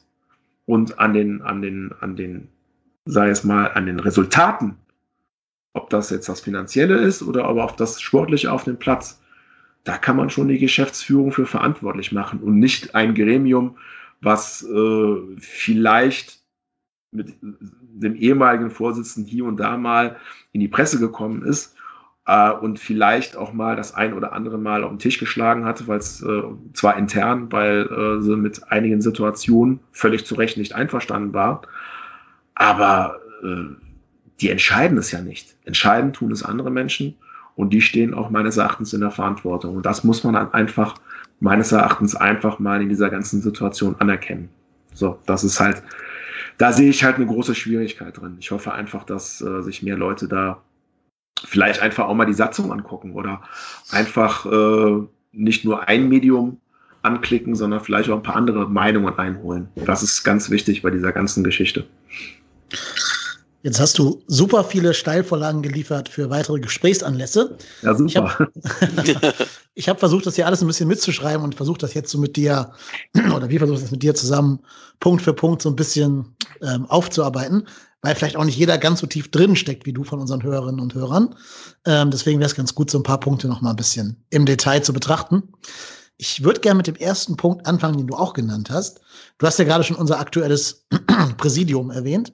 Ja. Ähm, das ist ja inzwischen nur noch zwei Drittel von dem, was wir damals gewählt haben oder die Mitglieder ja. damals gewählt haben. Ähm, findest du, dass die verbliebenen zwei Drittel sich an ihre Wahlkampfversprechen halten? Da müsstest du mich vielleicht in einem halben Jahr nochmal fragen. Also ähm, ich würde jetzt nicht, also ich würde denn jetzt hier nicht ein äh, Zeugnis ausstellen wollen, ohne zu wissen, ob die Arbeit jetzt insofern schon komplett bewertet werden kann. Auf der einen Seite haben die sicherlich schon ein paar Sachen angestoßen, die ich gut fand. Ich fand es äh, vollkommen notwendig, ein, ein äh, Kommunikationschef zu entlassen, der einfach nur Scheiße gebaut hat. Ähm, sicherlich ähm, ist das Thema Durchsetzungsvermögen eine Sache, wo ich mir, mich schwer tue, das Ganze jetzt noch zu bewerten. Ähm, Wahlversprechen war halt auch zu sagen, wir bleiben investorenfrei. Das ist unser Weg. Den werden wir gehen und damit werden wir Erfolg haben. Ich bin übrigens auch restlos davon überzeugt, dass dieser Weg ähm, 100% der Anteile zu behalten, ohne Investoreneinstieg, auch und gerade in der aktuellen Situation der richtige Weg ist, um sportlichen Erfolg zu haben. Dann muss er aber auch wirklich auch zu 100% von allen, wirklich von vom Platzwart bis zum Ultra in der Kurve, um es jetzt mal so auszudrücken, gelebt werden. Und ähm, das ist das Wahlversprechen, das haben sie bisweilen noch nicht gebrochen, um es jetzt mal so auszudrücken. Ähm, aber jetzt da jetzt irgendwo eine, eine Note zu vergeben, würde ich mich, würde ich mich schwer tun. Nee, musst du auch gar nicht. Reicht ja schon als Antwort, glaube ich. Ähm, ja. Du bist ja auch bestimmt noch mal irgendwann bei uns zu Gast in der Zukunft. Dann können wir ja noch mal die Frage wieder aufrollen. Ich könnte mich auch gerne unterbrechen. Ne? Ich muss jetzt hier nicht Marco. Ja, alles gut, alles gut. Nein, also, nein, also der Dennis wird ja wahrscheinlich gleich noch Sachen sagen. Da werden wir sicherlich äh, auch unsere Meinung noch einfließen lassen können. Oh, okay. cool. Ja, ja, also genau. Eine, ein Punkt, wo ich jetzt gerne meine Meinung schon mal zum Besten gebe. Die Frage ist ja, ob überhaupt Anteilsvergleich nicht, äh, Anteilsverkauf nicht schon eine Hürde zu hoch ist. Also alle sagen ja immer, es muss verhindert werden, dass wir Anteile verkaufen. Sehe ich ganz genauso. Frage ist, ob wir nicht sogar die, die Latte niedriger legen sollten. Also es ist ja zum Beispiel so, dass bei uns führende Angestellte eines Hauptsponsoren auch äh, im Verein mitbestimmen können. Ist das nicht eigentlich auch schon ein Schritt zu weit? Ja, was heißt Schritt zu weit? Also ähm, führende Angestellte des Hauptsponsors. Du meinst jetzt äh, den Beiratsvorsitzenden Zuck oder? Ja, genau. Ja. Also für, für, alle Hörerinnen und Hörer, Rewe, ne, ist der äh, CEO von Rewe und ist eben der Be Beiratsvorsitzende. Ja, also ähm, ja, also mitbestimmen äh, ist ja das eine. Also er, er hält ja keine Anteile ähm, an der GmbH und äh, hat insofern als Beiratsvorsitzender, also als Vorsitzender eines Gremiums dementsprechend auch eine Stimme im gemeinsamen Ausschuss. Also man kann mich jetzt gerne verbessern, ob das jetzt auch richtig war. Ich meine aber, das ist genau so, wie ich es gerade gesagt habe. Und insofern ist das kein Problem. Das Beirat, der Beirat ist ein äh, richtiges und wichtiges Gremium des, des ersten FC Kölns und des Vereins und ähm, den gab es schon immer, den gab es schon äh, seit jeher und der ist äh, satzungskonform an diesen Verein gebunden den kann, äh, den kann der Vorstand bestimmen. Da kann man mich jetzt auch totschießen mit, ob das jetzt zu 100 Prozent richtig ist. Ich meine aber, der wird vom Vorstand ernannt, bestimmt. Und da waren seit jeher auch Sponsoren drin. Der erwarte ich, also da ist jetzt, ne, Sponsoren heißt jetzt nicht, dass das keine Fans sind. Also, ne, von daher, äh, das sind auch alles gehe ich mal einfach auf äh, Fans des ersten FC Köln, die sich mit äh, dem ersten FC Köln beschäftigen und um diesen ersten FC Köln auch Sorgen machen.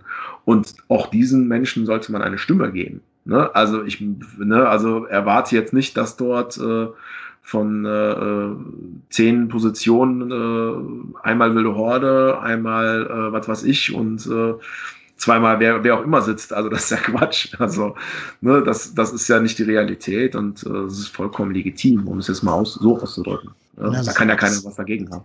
Ist auf jeden Fall satzungskonform, da hast du vollkommen recht. Ja. Die Frage ist nur, ob an der Stelle vielleicht die Satzung nicht sogar ein bisschen zu viel Spiel lässt. Weil, also jetzt, wenn ich versuche, eine Analogie zu schaffen, das wäre mhm. doch so, als wenn, wenn einer von VW im Verkehrsministerium sitzen würde. ja, aber der, der, der gemeinsame Ausschuss ist ja nicht das ausführende Organ. Der gemeinsame Ausschuss überwacht ja und berät ja nur die Geschäftsführung. Und dementsprechend, ähm, in dem Fall wäre das ja sowas wie äh, der Vorstand von VW ist in einem Planungs, also in einem Ausschuss, also in so einem Planungsausschuss oder was auch immer, also hat kein aktives Mitspracherecht. Also zwar Mitspracherecht, aber kein, kein Stimmrecht. Und demnach finde ich das völlig legitim zu sagen, okay, der Forst, also der, der Sponsor ist uns wichtig, ähm, wir geben dem einen Platz im, im gemeinsamen Ausschuss. Also das ähm, finde ich, finde ich völlig okay. Ich ja, glaube, dass ja. das der, brauchst du auch, weil, weil ganz ehrlich, ich als Sponsor, wenn ich da, ich weiß nicht, wie viel Millionen pro Jahr reinbutter, dann möchte ich wissen, was mit meinem Geld passiert. Das ist, glaube ich, legitim zu sagen, okay, pass auf, äh, dann bekommt der halt hier ein Stimmrecht. Was, was anderes wäre, wenn wir, weiß ich nicht, von zehn Posten sechs an Rewe vergeben würden. Das wäre es, das finde ich kritisch. Aber einer von, ich glaube, wie viel sind es? Zehn, ne? In, also, dem, ja. in dem Ausschuss. Im Beirat jetzt? ja, ja. Also wir haben in dem gemeinsamen Ausschuss insgesamt äh, sieben äh, Personen. Da ist dann einmal äh, der Vorstand äh, drin, da ist dann einmal der äh, Vorsitzende des Mitgliederrats und ich meine auch der stellvertretende Vorsitzende des Mitgliederrats. Das heißt also, die Mitglieder wählen auch quasi, sind halt, haben selber dort ihre Vertretung sitzen. äh, haben natürlich, das ist ein weiteres Gremium, auch einen Vorsitzenden des Aufsichtsrats dort sitzen und einen Vorsitzenden des Beirats.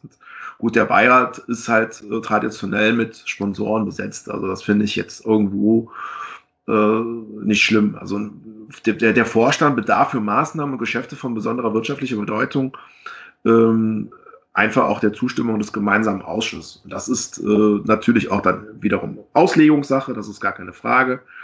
Ähm, aber ähm, hier sitzt, glaube ich, auch die Geschäftsführung mit. Gut, also ich, ich äh, habe mit den Sitzungen des gemeinsamen Ausschusses mal so, so gut wie gar nichts begonnen. Ne? Also äh, da muss ich jetzt mal wirklich auf die Bremse treten, ne, damit ich falle. Also irgendwann, irgendwann ist er mal gut, aber ich sehe mich bei den, äh, bei den äh, aktuell dort ähm, vertretenen Mitgliederratsvorsitzenden, das ist, glaube ich, einmal der Christian Hoheisel und der Horion Kim, sehe ich mich dort ausreichend vertreten. Und nicht äh, mich als Ultra, sondern mich als Mitglied. Das muss man ja an der Stelle ganz klar so sagen, weil auch immer, es gibt immer noch Leute, die dieses Narrativ spinnen, Mitgliederrat gleich Ultras. Also das ist immer sehr, sehr lustig. Finde ich auch ganz toll. Äh, ich würde persönlich nichts dagegen haben, wenn der Mitgliederrat nur aus Ultras bestehen würde, aber äh, kein einziger Ultra sitzt im Mitgliederrat. Nur weil es den einen oder anderen gibt, mit denen wir dort vielleicht mal kommunizieren können, heißt das nicht, dass das Ultras sind. Sonst wärt ihr beide jetzt auch Ultras. Dann wären dann halt die Leute, mit denen ich jeden Tag so kommunizieren muss, auch alles Ultras. Also das ist äh, Dummgelaber von Menschen, wie gesagt, die auf der einen Seite vielleicht es nicht verstehen wollen, auf der anderen Seite aber auch eine eigene Agenda verfolgen und generell Probleme mit Mitspracherecht haben. Übrigens sehr interessant in einer Zeitrechnung wie dieser Probleme mit Mitspracherecht zu haben. Finde ich echt auch immer sehr, sehr interessant. Mhm. Aber gut, äh, ich finde es jetzt nicht äh, abwegig, dass ein, ein, ein Lionel Zuck, äh, ich kann dann auch den Namen sagen, habe ich keine Probleme mit, als äh, Vorsitzender des Beirats im gemeinsamen Ausschuss sitzt. Das ist gar keine Frage. Finde ich okay. Damit hast du aber gleich schon einen guten äh, Übergang geschaffen zu der Frage, warum dieser Mitgliederrat immer sehr kritisch gesehen wird in Teilen der Öffentlichkeit. Und da spielt, glaube ich, auch, wie du gerade schon ein bisschen angedeutet hast, die Medienlandschaft rund um Köln eine Rolle. Ich kann mal ein Beispiel aus meinem engsten Familienkreis ähm, nennen. Ich habe einen sehr engen Verwandten, den ich hier nicht namentlich erwähnen möchte. Der war seit den 70ern Mitglied beim 1. FC Köln und der hat jetzt seine Mitgliedschaft fristlos, wie er zumindest gesagt hat, gekündigt, ähm, weil er der Meinung ist, er will kein Mitglied sein in diesem Verein, der von, jetzt zitiere ich ihn, ne, also meinen, meinen Verwandten, ja. ähm, der von so Leuten wie Stefan Müller-Römer geführt wird, die immer nur äh, auf Stress aus sind, immer nur versuchen, alle Fortschritte zu bremsen und so weiter und so fort. Und ich glaube, auf diese Meinung kommt mein Verwandter, weil er nur Kicker liest, weil er nur KSTA liest, also Stadtanzeiger, Stadtanzeiger liest, und weil er ähm, vielleicht noch mal einen Express liest. Und da ja schon in zumindest zwei von diesen drei Medien ein gewisses Narrativ gesponnen wird. Also du hast ja gerade Lussem schon genannt, den können wir hier ruhig namentlich nennen. Ja, ähm, hat mich übrigens auf Twitter geblockt. Liebe Grüße, Frank Lussem. Warum auch immer, keine Ahnung. Den Podcast hat er nicht geblockt, nur mich persönlich. zu Recht, vollkommen ja, zu Recht. Frank zu Recht. Alles richtig gemacht. Ich bin ja auch so Stifter, wissen wir ja. Ähm, dazu passt vielleicht auch die Aussage von Markus Gistol nach dem Spiel, der gesagt hat, die echten Fans hätten immer zum Verein gestanden und er wisse schon, wer die echten Fans seien. Also er hätte auch versucht, so ein irgendwie so ein, so, ein, so ein Fass aufzumachen, wo es zwei Fanlager gibt, die echten und die unechten. Ja, und da würde mich einfach nur interessieren, wie du das so siehst, der doch ein bisschen näher dran ist, Shell. Ähm, welche Rolle spielen da die Medien in dieser ganzen in Gesamtgemengelage? Ja, also erstmal, wenn dich ein Frank Lucen blockiert, das würde ich dann erstmal als Auszeichnung betrachten. Das steht in meiner Biografie. ja, nee, also so viel, so, so viel äh, aufwerten würde ich den Typ jetzt auch nicht, dass ich in der Biografie ersehen würde. Der, der, der soll lieber die Biografien von anderen Menschen schreiben, das kann er ja ganz gut. ähm, nee, also ähm, klar spielen Medien auch immer eine Rolle, aber also ich finde, äh, es nur auf die Medien abzumünzen, finde ich es ein bisschen was zu einfach. Die Medien, die, die gab es immer, die gibt es und die wird es auch immer geben und mit denen, finde ich, müssen wir alle umgehen. Und ähm, sei es mal, wenn die immer nur sachlich bleiben würden, dann könnten sie nicht davon leben. Ähm, aber da hüllt natürlich steter Tropfen den Stein. Es ist ganz klar, dass ähm, die Bild-Zeitung äh, einen ganz anderen Ansatz verfolgt. Eine Bild-Zeitung wird, wird äh, niemals für einen, für einen Verein mit einer Struktur, wie wir gerade beim ersten FC Köln nun mal halt am Start haben und für die wir und andere Mitglieder lange Jahre gekämpft haben, wird eine Bild-Zeitung, die Konstrukte wie Hoffenheim, äh, Höhe hebt, wird eine Bildzeitung niemals für solche Vereinsstrukturen ein Herz haben und dementsprechend auch nie dafür schreiben. Äh, da sein Vorstand sicherlich trotzdem mit äh, der Bildzeitung reden muss, ähm, ist das eine, das kann ich objektiv vielleicht noch nachvollziehen. Werbung für die Bild zu schalten als Verein, das würde ich mir anders wünschen, weil die Bildzeitung äh, gesamtgesellschaftlich äh, betrachtet, auch politisch äh, gesehen, für mich mit einer der ekelhaftesten Zeitungen gibt äh, auf der ganzen Welt, die es gibt. Ähm, die lehne ich von vornherein also komplett ab. Ähm, aber das hat äh, beim Fußball, sei es mal, ist es das eine, da finde ich, das äh, kann man noch drüber lachen. in anderen Situationen kann ich da weniger drüber lachen. Deswegen lehne ich die Bild-Zeitung komplett ab. Ähm, beim Kicker ist es natürlich so, dass ähm, Frank Lucen dort, glaube ich, schon relativ viel ähm, Freiraum genießt. Also so habe ich es zumindest im Gefühl, der kann da schon sehr, sehr viel machen, was er möchte. Und ähm, der wird natürlich äh, nie gegen einen Toni Schumacher schreiben und äh, gegen Leute schreiben, äh, wo es dann halt auch Abhängigkeiten zu gibt. Ähm, beim Stadtanzeiger ist es ähnlich. Ähm, oder was heißt, ja, bei den Journalisten oder einigen Journalisten im Stadtanzeiger ist es halt ähnlich. Die werden halt auch entsprechend äh, aus dem Geistbaukeim mit Informationen gefüttert. Das ist jetzt keine interner, die ich hier rausplappere, sondern das kann man, äh, wenn man bis drei zählt, aus einzelnen Berichten auch entnehmen. Ähm, und dann, wie gesagt, da hüllt dann, steht da Tropfen auch den Stein. Man muss aber natürlich dazu sagen, dass der, dass der Stefan Müller-Römer auch ein Mensch ist, der äh, gerne mal polarisiert und ähm, der ähm, sich da halt vielleicht auch mal bei der einen oder anderen Situation auch ähm, leidenschaftlich und emotional verhalten hat, was ich persönlich erstmal cool finde. Äh, gerade die Ultras-Gruppen funktionieren so, deswegen stehen sie ja auch ähnlich in der Kritik, weil sie eben polarisieren. Ich mag solche Menschen. Ich mag äh, Menschen, wo ich weiß, äh, wo ich ran bin, wie dann halt auch mal die direkte Wortwahl haben und die vielleicht auch mal ein bisschen mal so einen Putz hauen. Ähm, und insofern ist es ein gefundenes Fressen für, für einige Journalisten und äh, sicherlich auch ein bisschen was mit der Historie gesehen Wolfgang Overath damals, der mit den langen Haaren, dann war er damals bei FC Reloaded, hat von dort aus immer versucht, äh, Vereinspolitik zu machen, was wir damals noch sehr, sehr kritisch gesehen haben, weil wir da gar nicht wussten, ja, wer ist das überhaupt, woher kommt der, was hat der für Ziele. Und dann haben wir uns aber auch irgendwann mal mit ihm äh, beschäftigt und haben äh, einfach mit ihm gesprochen, haben dann einfach auch gesehen, ja gut, also ähm, sicherlich bei dem einen oder anderen sind wir jetzt nicht einer Ansicht und da würden wir das vielleicht anders sehen und hätten eine ganz andere Meinung.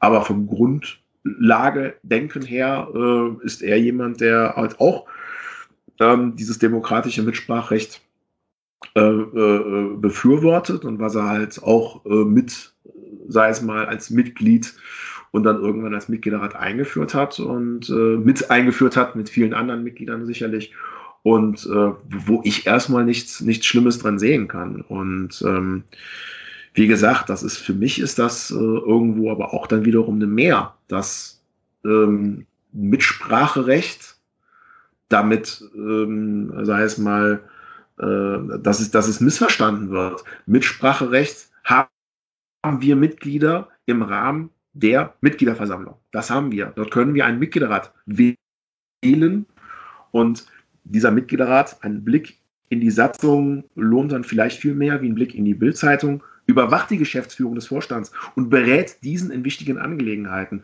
Und gerade bei der Historie des ersten FC Köln mit einem Vorstand rund um Wolfgang Overath, mit einem Vorstand äh, äh, Schumacher, Ritterbach, äh, ähm, in Klammern Spinner, bedarf es eines solchen Korrektivs. Also ich, ich erwarte doch gerade bei einem Verein wie dem ersten FC Köln, dass ich als Mitglied, wenn ich auf die, auf die Jahreshauptversammlung gehe, dass ich Leute wähle, die halt, halt auch dann wirklich mindestens wöchentlich auf diese Arbeit gucken und wenn die Arbeit nicht richtig gemacht wird, dann auch die, die, die, die Hand erheben und sagen, ey, passt mal auf, das können wir so nicht machen, liebe Leute.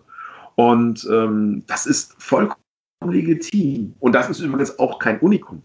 Also gerade die, die, die sogenannten Traditionsvereine, ich habe mit dem Wort ja mittlerweile schon fast Probleme, ähm, äh, leben davon. Und äh, eine Vereinskultur lebt auch davon. Die lebt von Mitspracherecht. Also ich gehe nicht auf eine Jahreshauptversammlung, um äh, darüber zu diskutieren, dass die äh, Stadionwurst zu heiß ist und mir einen Pulli abzugreifen, die Hymne zu singen und mich danach zu verpissen.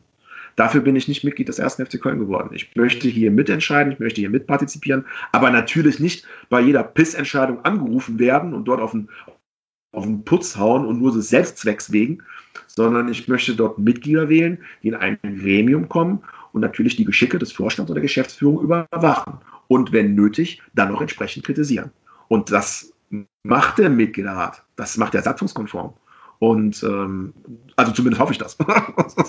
ich gehe jetzt einfach mal davon aus, dass die, dass die gewählten äh, Vertreter des Mitgliederrats das machen. Dafür habe ich sie gewählt, dafür haben alle Mitglieder sie gewählt und das sollen sie auch machen dürfen. Und das hat jetzt aber nichts äh, mit einem äh, Stefan Müller-Römer zu tun, der einfach von äh, den entsprechenden Leuten zum richtigen Zeitpunkt dann natürlich einfach öffentlich in den Arsch getreten wurde.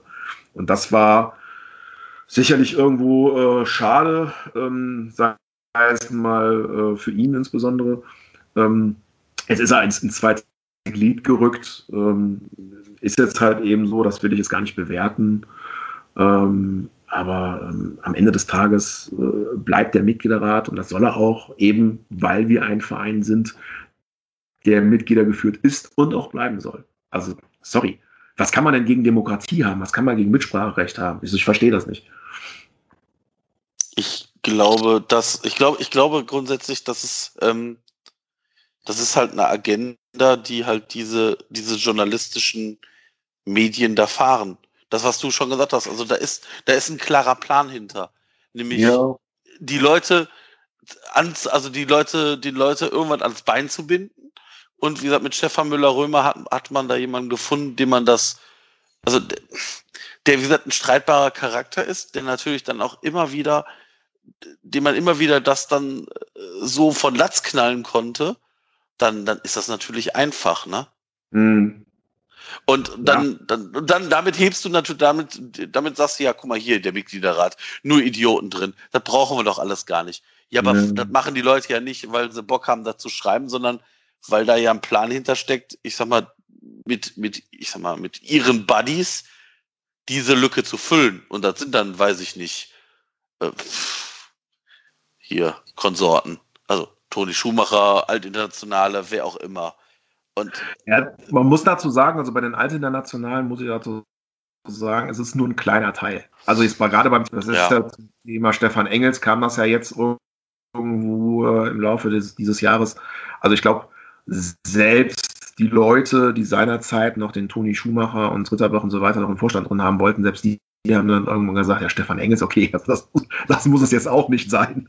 Mhm. Äh, ähm, also, was du halt angesprochen hast, das Thema Abhängigkeiten und Seilschaften, das ist beim Thema Sportjournalismus. Ich erinnere einfach mal weg vom FC an das Beispiel Franz Beckenbauer, Alfred Draxler, der ist ja auch bei der Sportbild, äh, der Chefredakteur, hat sich seinerzeit in irgendeinem Kommentar auch äh, äh rausgelehnt, aller, äh, ja, der Franz hat mir angegeben, er hätte die WM nicht gekauft.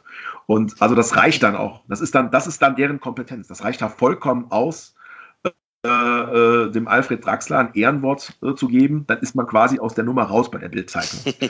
Und äh, ich hätte es gerne anders. Ich würde das wirklich gerne anders haben. Aber ich habe es ja euch am Anfang noch gesagt. 80 bis 90 Prozent der Fans vieler Vereine oder fast aller Vereine, würde ich fast sagen, in Profifußball Deutschland.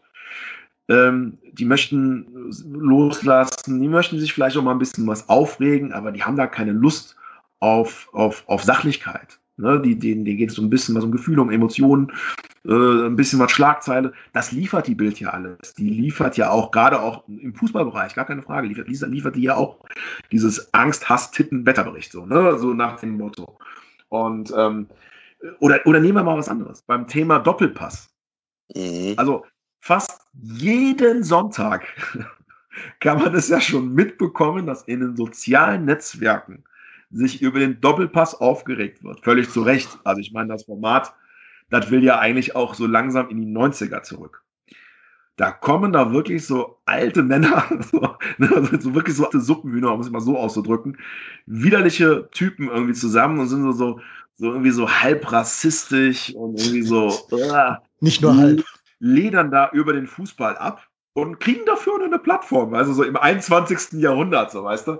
Und äh, äh, ich kann mich erinnern, vor ein paar Wochen war dann in der Tat unser ehemaliger Geschäftsführer Armin Federt. Ja. Und hat genau diese mehr wieder erzählt. Dass beim ersten FC Köln ja einfach zu viele äh, Leute das Sagen hätten und so weiter. Und da denke ich mir, Alter, jetzt mal ganz ernsthaft, du hängst hier, du haust hier die ganze, das ganze Boot in die Scheiße, verpiss dich und ne, bist Teil dieses Problems, gehörst mit zu den Leuten, die Teil dieses Problems sind und zeigst aber auf andere Leute, die natürlich völlig zu Recht auf dieses Problem seit Jahren hinweisen und dann aber wiederum dafür kritisiert werden. Also da beißt sich einfach die Maus in den Faden. Und da ist tatsächlich das, das Thema Sportjournalismus ja irgendwo auch, äh, ähm, was eine ganz klare Rolle spielt. Die schreiben teilweise die Inkompetenz in ihre Ämter. Das machen die seit Jahren. Und Gott sei Dank nicht nur Formate wie äh, ihre, ihr das macht, sondern mittlerweile gibt es ja schon die ein oder anderen Alternativen.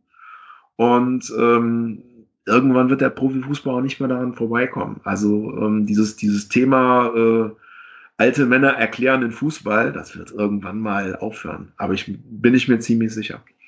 Mhm. Man, äh, ganz kurz, Marco, du darfst gleich, darfst gleich, ich will noch einen Satz zum Doppelpass sagen. Das, das Schlimme ist ja, also ich habe mir geschworen, dass ich nichts zu Armin Fee im Doppelpass sagen werde. Das ist nicht gut für meinen Blutdruck. Was ich aber sagen werde, ist, dass das Schlimme ist, dass da auch keiner, keiner außer Basti, der war ja da auch in dieser Sendung, ne? also der Basti vom, vom Eintracht-Podcast von 93 und so weiter. Das ja. war der einzige, der da mal kritisch nachgefragt hat. Ähm, Sie haben doch auch den Kieler Spielern die Verträge über fünf Jahre gegeben, Herr Fee. Der einzige, die, die ihr Geld damit verdienen, Sportjournalismus zu machen, die winken solche Aussagen durch. Die sitzen da, trinken ihr Weißbier oder ihr Weizenbier und sagen dann, oh, der Armin, ja, hat er schon recht, beim FC läuft's ja nicht. Ähm, das kann doch nicht sein. Es kann doch, das kann doch nicht der Arbeitsethos eines Journalisten sein, mhm. dass da jemand irgendein Blech erzählen kann und man nicht kritisch nachhakt. Durch, durch solche Entwicklungen kommen Leute dazu, irgendwelche Halbwahrheiten oder Fake News als die eine Wahrheit spinnen zu können, ja. was dann wiederum eine Million andere Menschen, die den Doppelpass gucken, glauben. Hm. Ja, genau, genau das ist das. Also ich glaube, ich glaube, das ist ja auch eine in sich geschlossene Gruppe, diese Armin Fees und wie sie da alle im Doppelpass hocken. Das ist ja eine Gruppe, die sich miteinander in Anführungsstrichen befruchtet und die Buddies sind da, ihr glaubt doch nicht allen Ernstes, dass irgendeiner dem Armin Fee da gefühlt in den Arsch tritt, weil Armin Fee das sicherlich sich nicht nehmen lässt und bei genächster Gelegenheit den Leuten nochmal in den Arsch tritt. Also, das ist ja, die, die leben ja miteinander und füreinander. Und ich glaube halt einfach, dass, dass halt diese ganzen Medien, Kicker, Kölner Stadtanzeiger, wer auch immer, da sind ja auch einfach nur einzelne Personen, die dahinter stehen. Es geht ja gar nicht um den, Kicker als allgemeinen, weil beim Kicker arbeiten ja nicht nur Frank Lussems, sondern auch einfach andere Personen. Aber diese, diese Einzelpersonen, Frank Lussem oder wer auch immer, die haben halt einfach in diesen Medien so viel Macht und so viele Möglichkeiten, ihren Scheiß immer weiter zu schreiben. Dieses, ich weiß nicht, wie oft ich dieses, naja, der FC ist ja nur so schlecht, weil dieser Mitgliederrat dem Vorstand, äh, der, der Geschäftsführung ja ständig reinredet. Ja. Ja, aber erzähl das nur, erzähl das nur so lange, bis die Leute das glauben. Also ja. der, der Dennis hat ja vorhin erzählt, bei ihm im, im Familienkreis äh, gibt es da jemand, Bei mir auch. Also mein Vater ist ähm, auch FC-Mitglied schon seit, weiß ich nicht, irgendwann Mitte der 60er. Der erzählt mir dann, wenn ich mit dem über den FC rede, also mit dem Fußball gucke, und dann versuche ich diese Themen, Mitgliederrat, Vorstand, was auch immer, zu vermeiden, weil ich ganz einfach weiß, dass ich mit, mit dem, was ich sage, da gar nicht ankomme. Der sagt dann, ja, aber hast du denn mal im Kicker gelesen? Sag ich, ja, Frank Lussem, was soll ich denn über so einen Hiopai noch sagen? ja, aber, aber, nee, nee, nee, nee, Marco, das, das ist ja Quatsch. Dann ja, hast du ja gar keine Ahnung. Und, ne, also, es wird ja gar nicht, es wird ja gar nicht auf, auf das gehört, was ich sage. Und dann sage ich, ja, aber hör mal, du hast doch als Mitglied des ersten FC Kölns die Möglichkeit, den Mitgliederrat mit zu bestimmen. Geh hin, wähle ihn oder mache deine Wahl und dann kannst du Teil dessen sein, die da mitbestimmen. Aber ähm, wenn ich es halt nicht mache, dann kann ich mich halt nicht auf der anderen Seite beschweren, dass da Leute sind, die die halt eine, eine Mitbestimmung vorantreiben. Ich meine, das haben wir ja bei der, bei der letzten Mitgliederratswahl gesehen, ähm, wie auf einmal sich so ein Blatt wenden kann und dass der alte Vorstand auf einmal mitbekommt, okay, vielleicht haben wir ja gar nicht hier die ungeteilte Rückendeckung. Und darauf wollte ich gerade hinaus. Ähm, ich habe da auch immer so meine Schwierigkeiten, ähm, sagen wir es mal, mit diesen Diskussionen irgendwann klar. Also es gibt halt auch, auch beim Thema Ultras äh, immer mal wieder, aber auch beim Thema Vereinspolitik gibt es natürlich auch irgendwo Grenzen. Ne? Also es gibt da auch Menschen, die lassen sich nicht abholen. Das muss man dann irgendwann akzeptieren. Dann dreht man sich im Kreis und dann, bevor es dann eskaliert, lässt man es auch lieber sein. Aber ich habe eigentlich die Erfahrung gemacht, dass man schon die Leute mit sachlichen Argumenten durchaus auch ein, äh, abgeholt bekommt. Die muss man jetzt nicht unbedingt überzeugt bekommen von seinem, von seinem Weg oder irgendwie umdrehen oder wie auch immer. Aber man, man kriegt zumindest eine differenzierte Sichtweise hin. Und da hast du es gerade eben auch wunderbar das Beispiel der letzten Mitgliederversammlung erwähnt. Ich kann mich erinnern, die ganze Zeit hat der alte Vorstand genau dieses Thema Ultras gleich Gewalt. Also genau diese Schiene. Und nichts anderes. Die hatten nicht das Thema, wie geht es hier mit, der, mit, mit, äh, mit den äh, Verträgen äh, weiter, wie geht es mit der finanziellen Situation weiter, wie geht es um den, wie ist es um den ersten FC Köln bestellt, was ist unser Konzept, wie wollen wir diese ganze, was ist unsere Strategie, was wollen wir machen? Ne? Da war ja nichts, da kam da einfach nichts rüber. Da, ging es einfach nur äh, äh, äh, Gefühle, Emotionen und äh, äh, ne, so ein bisschen was, bisschen was Herzschmerz. Da haben sie noch den einen oder anderen Fanclub für sie reden lassen. Und dann kam natürlich auch irgendwann der Mitgliederrat und allen voran. Ich will jetzt nicht für ihn jetzt hier eine Lanze brechen. Das ist jetzt, da bin ich nicht für angetreten. Das ist nicht meine Aufgabe. Aber ich kann mich daran erinnern. Stefan Müller-Römer ging ans Pult und natürlich, die Leute haben ihn ausgepfiffen. Na klar. Und das, das habe ich auch so in der Mitgliederversammlung noch nie erlebt. Er ist reingegangen oder ist auf, zum, zum, zum Rednerpult gegangen, wurde ausgepfiffen, ist davon weggegangen und da haben die Leute geklatscht. Warum?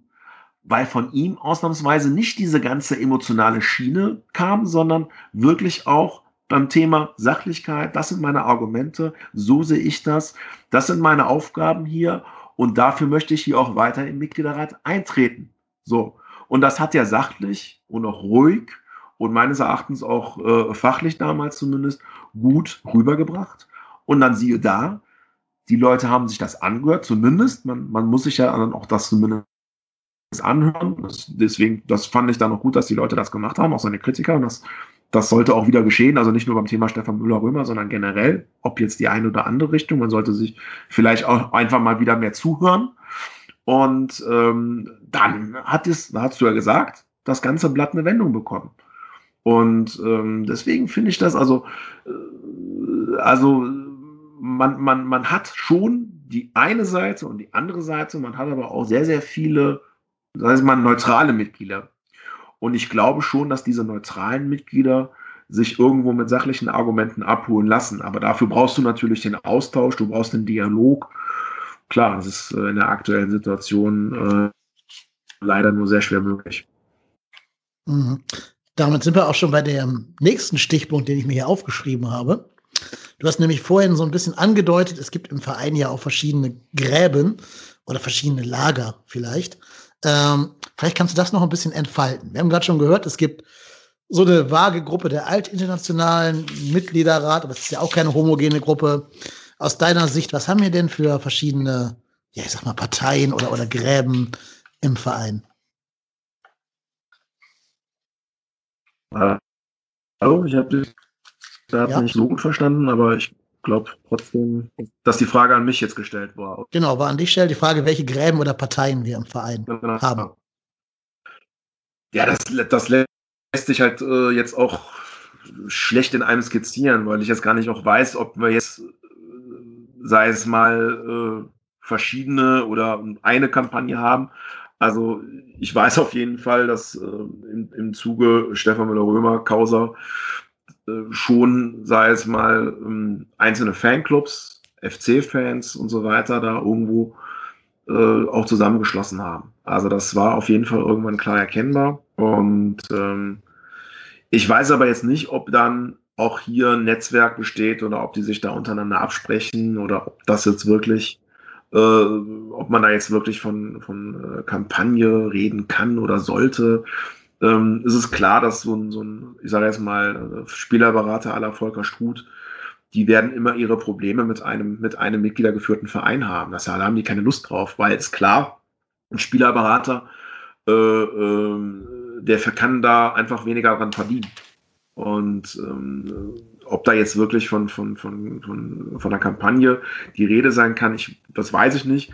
Aber man muss natürlich sagen, seit der, der letzte Vorstand hat natürlich sehr, sehr viel verbrannte Erde hinterlassen. Nicht nur beim Thema Modest.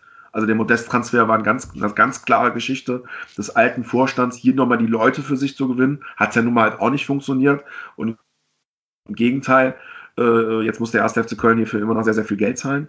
Ähm, aber natürlich, es wurden sehr, sehr viele Fanclubs besucht, es wurden sehr, sehr viele FC-Fans angesprochen, auch viele FC-Fans, äh, die vielleicht nicht direkt aus Köln kommen. Und und ähm, das ist natürlich in den, in den, äh, bei den Leuten noch irgendwo geblieben. Ne? Und irgendwo heißt es dann halt vielleicht auch noch, ja, der ja Mitglieder hat und diejenigen, die haben unseren, unseren lieben alten Toni Schumacher und seine Freunde aus dem Amt gejagt. So, ne? Das hat ja auch damals die Bild, äh, meine ich, geschrieben. Und die, diese, diese, diese Gräben gibt es ja immer noch. Also man kann ja jetzt nicht behaupten, dass die, dass die Leute danach irgendwo so einen Lagerwechsel vollzogen haben und gesagt haben, so ja, jetzt jetzt, jetzt äh, sind, wir, sind wir, jetzt haben wir alle den neuen Vorstand gewählt. Und es ist, also ich glaube, da, da gibt es halt immer noch sehr, sehr viele Gräben.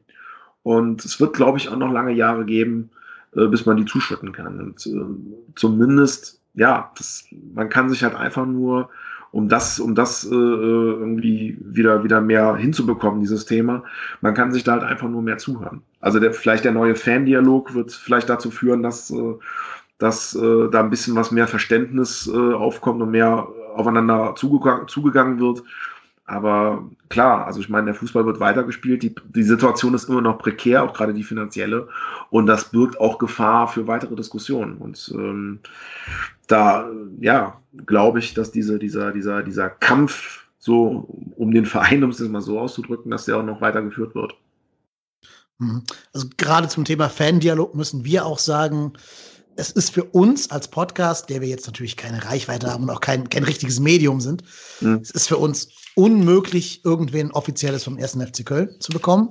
Wir haben es oft schon versucht, oft schon Anfragen gestellt an diverse Medienleiter äh, vom 1. FC Köln. Da kommt nicht mal eine Antwort, nicht mal ein Sorry oder geht nicht oder sonst irgendwas.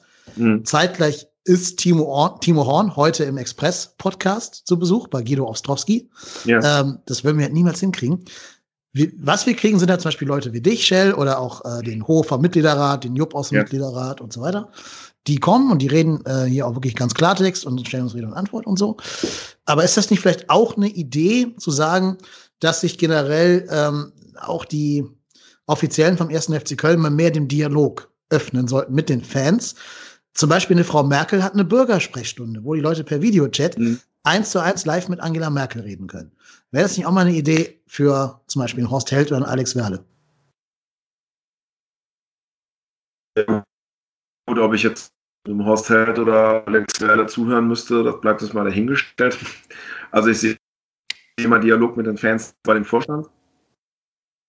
Ähm, das ist eine Idee, die ich gut finde und die man auch einfach mal an den Vorstand vielleicht von dieser Seite aus adressieren könnte. Es gab ja mal, ich glaube, einen virtuellen Mitgliederstamm. Das war halt auch nicht wirklich das, das, das Wahre. Das ist aktuell alles mega schwer. Das Thema Kommunikation bleibt vollends auf der Strecke. Das Thema Diskussionskultur leidet darunter, also noch mehr wie sonst in meinen Augen. Und ähm, das ist halt eben gerade dieses, dieses, dieses aktuelle Dilemma. Ne? So, so ein Mitgliederstammtisch, äh, wo man zwei oder 300 Mitglieder ins Stadion laden kann, der fehlt meines Erachtens. Es fehlt ein Stammtisch aller Ralf Friedrich. Der fehlt mir persönlich auf jeden Fall, weil ich mir den auch sehr gerne angehört habe. Ähm, was meines Erachtens, was ihr gerade auch angesprochen habt, was gar nicht geht, dass wenn du dem ersten FC Köln eine E-Mail schreibst, in welcher Form auch immer, dass da noch nicht mal eine Rückmeldung kommt. Also so, also das, das überrascht mich jetzt ehrlich gesagt auch eher negativ. Äh, ist mal wieder so ein Thema aus dem Geisbockheim, ne, dieses Thema äh, Wagenburg-Geisbockheim. Also ich bin mir ziemlich sicher, dass die sich dessen Fehler noch nicht mal bewusst sind, so nach dem Motto, ja, wir müssen doch hier keine Rückmeldung machen, so, wir sind doch der erste FC Köln. Kann ich immer, immer nur äh, zurückdeuten, nein, die Mitglieder sind der erste FC Köln. Und wenn ihr als Mitarbeiter des ersten FC Kölns auch Mitglieder seid, dann ist das schön, dann seid ihr auch der erste FC Köln. Aber am Ende des Tages arbeitet ihr als Mitarbeiter des Geisburgheims für den ersten war nicht der erste FC Köln. Und diese Arroganz, die sich auch hier wieder bemerkbar macht, finde ich ehrlich gesagt äh, zum Kotzen. Das geht gar nicht. Also, dass man euch, ist ja egal, ob das jetzt der trotzdem hier Podcast ist oder die, äh, der FC-Fan äh, Ingeborg aus äh, Iserlohn, ist mir jetzt erstmal scheißegal. Du schreibst dem ersten FC Köln, hier pass auf, wie sieht's aus? Und dann müsste doch bitte, gerade in der Corona-Zeit, sich irgendein Idiot dafür finden, zu sagen, ey, pass auf, ich trage das mal weiter, ich kann aber nichts versprechen. Oder vielleicht auch klipp und klar zu sagen, nee, machen wir nicht. Aus welchen Scheißgründen noch immer. Aber hier keine Rückmeldung zu geben, hey, finde ich äh, absolut arrogant und äh, das darf es nicht sein. Ähm, ich finde es eigentlich aber auch schade, dass man, äh, dass man nicht an solchen Podcasts äh, wie euren äh, Teil, teilnehmen möchte. Klar, Express hat eine etwas größere Deutungshoheit, das ist klar, das, das, äh, das ist euch auch bewusst. Ähm, ich kann aber an dieser Stelle aber auch nur dafür werben, dass man so Leuten wie ein Jupp und wie ein Ho einfach auch mal zuhört, wenn die mal bei euch sind und ähm, sag ich mal, vielleicht findet sich ja noch irgendwann mal ein Spieler, der, der der Bock hat, äh, mit euch zu sprechen. Also, oder, oder meinetwegen auch ein, äh, was weiß ich, ein Vorstandskandidat, wie auch immer. Also, dass, dass da noch nicht mal eine Rückmeldung kommt und dass dann hier noch nicht mal ein Dialog stattfindet, finde ich ehrlich gesagt richtig scheiße. So. Also nur mal wieder ans Geisbockheim adressiert, so dass das geht nicht. Also absolut äh, unterste Kanone. Mhm.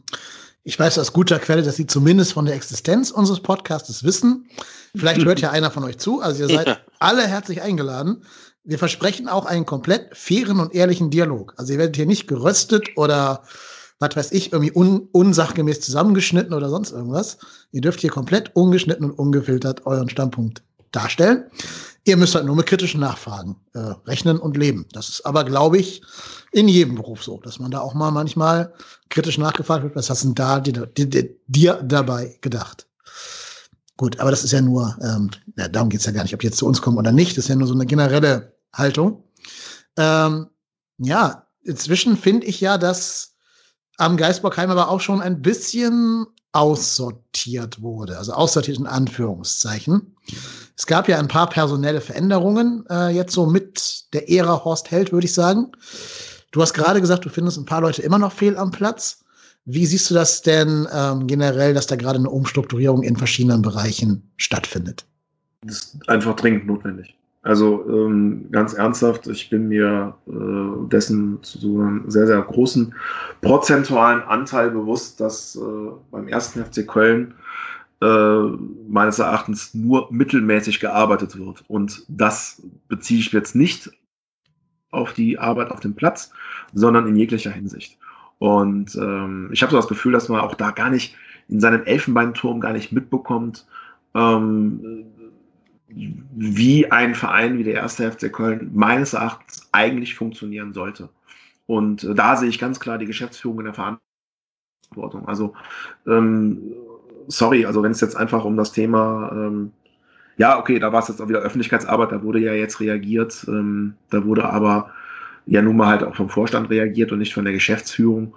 Ähm, also, äh, sorry, solche, solche, solche Leute, die so eine Öffentlichkeitsarbeit äh, leisten, äh, gehören meines Erachtens gefeuert. Und äh, das war nicht erst schon seit, seit gestern klar, sondern, sondern viel, viel länger. Okay, gut, dass das Thema ist, das, ist, jetzt, ist jetzt gegessen.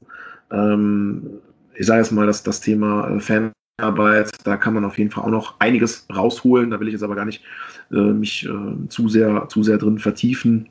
Ich finde einfach, dass das äh, äh, beim ersten FC Köln äh, einfach ähm, ja, dass wir uns vielleicht ein bisschen was mit einem besseren, äh, ja, dass wir uns nicht mit dem Mittelmaß zufrieden geben sollten, um es so auszudrücken. Ich will es aber auch hier natürlich jetzt nicht auf einzelne Leute draufkloppen. Das möchte ich jetzt auch nicht. Die Verantwortlichen sind klar und äh, jetzt hier auf irgendwelche Abteilungsleiter drauf zu ballern, das hatten wir beim Thema äh, Öffentlichkeit und, und Fanarbeit äh, zwar gemacht, aber da wollen wir uns jetzt auch nicht zu sehr in die einzelnen Abteilungen jetzt auch reinschieben. Ne? Das, das gehört sich ja auch irgendwann nicht mehr. Da hoffe ich aber schon, dass dieser Strukturenwechsel auch weiter vorangebracht wird. Also ich erwarte da auch weiterhin äh, Ergebnisse. Ja, ähm, glaube ich, können wir so unterschreiben. Ja. Marco, hast du noch Gesprächsanlässe? Ich überlege gerade, nee, also wie gesagt, ich glaube, wir haben sehr, sehr vieles beleuchtet. Ähm, ich glaube halt, der FC ist halt in so einer Phase, die wichtig ist, die man jetzt angehen muss und wo man halt auch aufpassen muss, in welcher, in welche Richtung der FC unterwegs ist. Und demnach ähm, finde ich es auch immer gut, ähm, dass da Leute dabei sind, wie die aktive Fanszene, die sich auch da darum Sorgen machen, dass, ähm, ich sag mal, wir, wir sind ja ein, ein, mit unserem kleinen Podcast ja, ich sag mal, ein, ein, ein Sprachrohr, nicht der aktiven Fanszene, sondern einfach der, der Leute, die sich das angucken und auch bewerten und auch Fragen stellen. Und ich habe immer das Gefühl, dass äh, wir, also die, die Leute, die es hinterfragen, so als die großen Netzbeschmutzer angesehen werden. Das, ist, ähm, das finde ich manchmal sehr skurril, aber äh, ja, ich bin einfach gespannt, wohin der FC sich weiterentwickelt. Ja, sind wir alle, sowohl sportlich als auch auf der Führungsebene oder generell ja. auf der strukturellen Ebene. Ähm, ich hätte noch eine letzte Frage an dich, Shell, die aber einen ganz anderen Themenbereich anschneidet. Mhm. Äh, geht jetzt so ein bisschen ins, ich sag mal, privatere in Anführungsstrichen rein. Wie waren denn für dich die letzten sechs Monate ohne Stadion? Boah, ja, teilweise befreiend.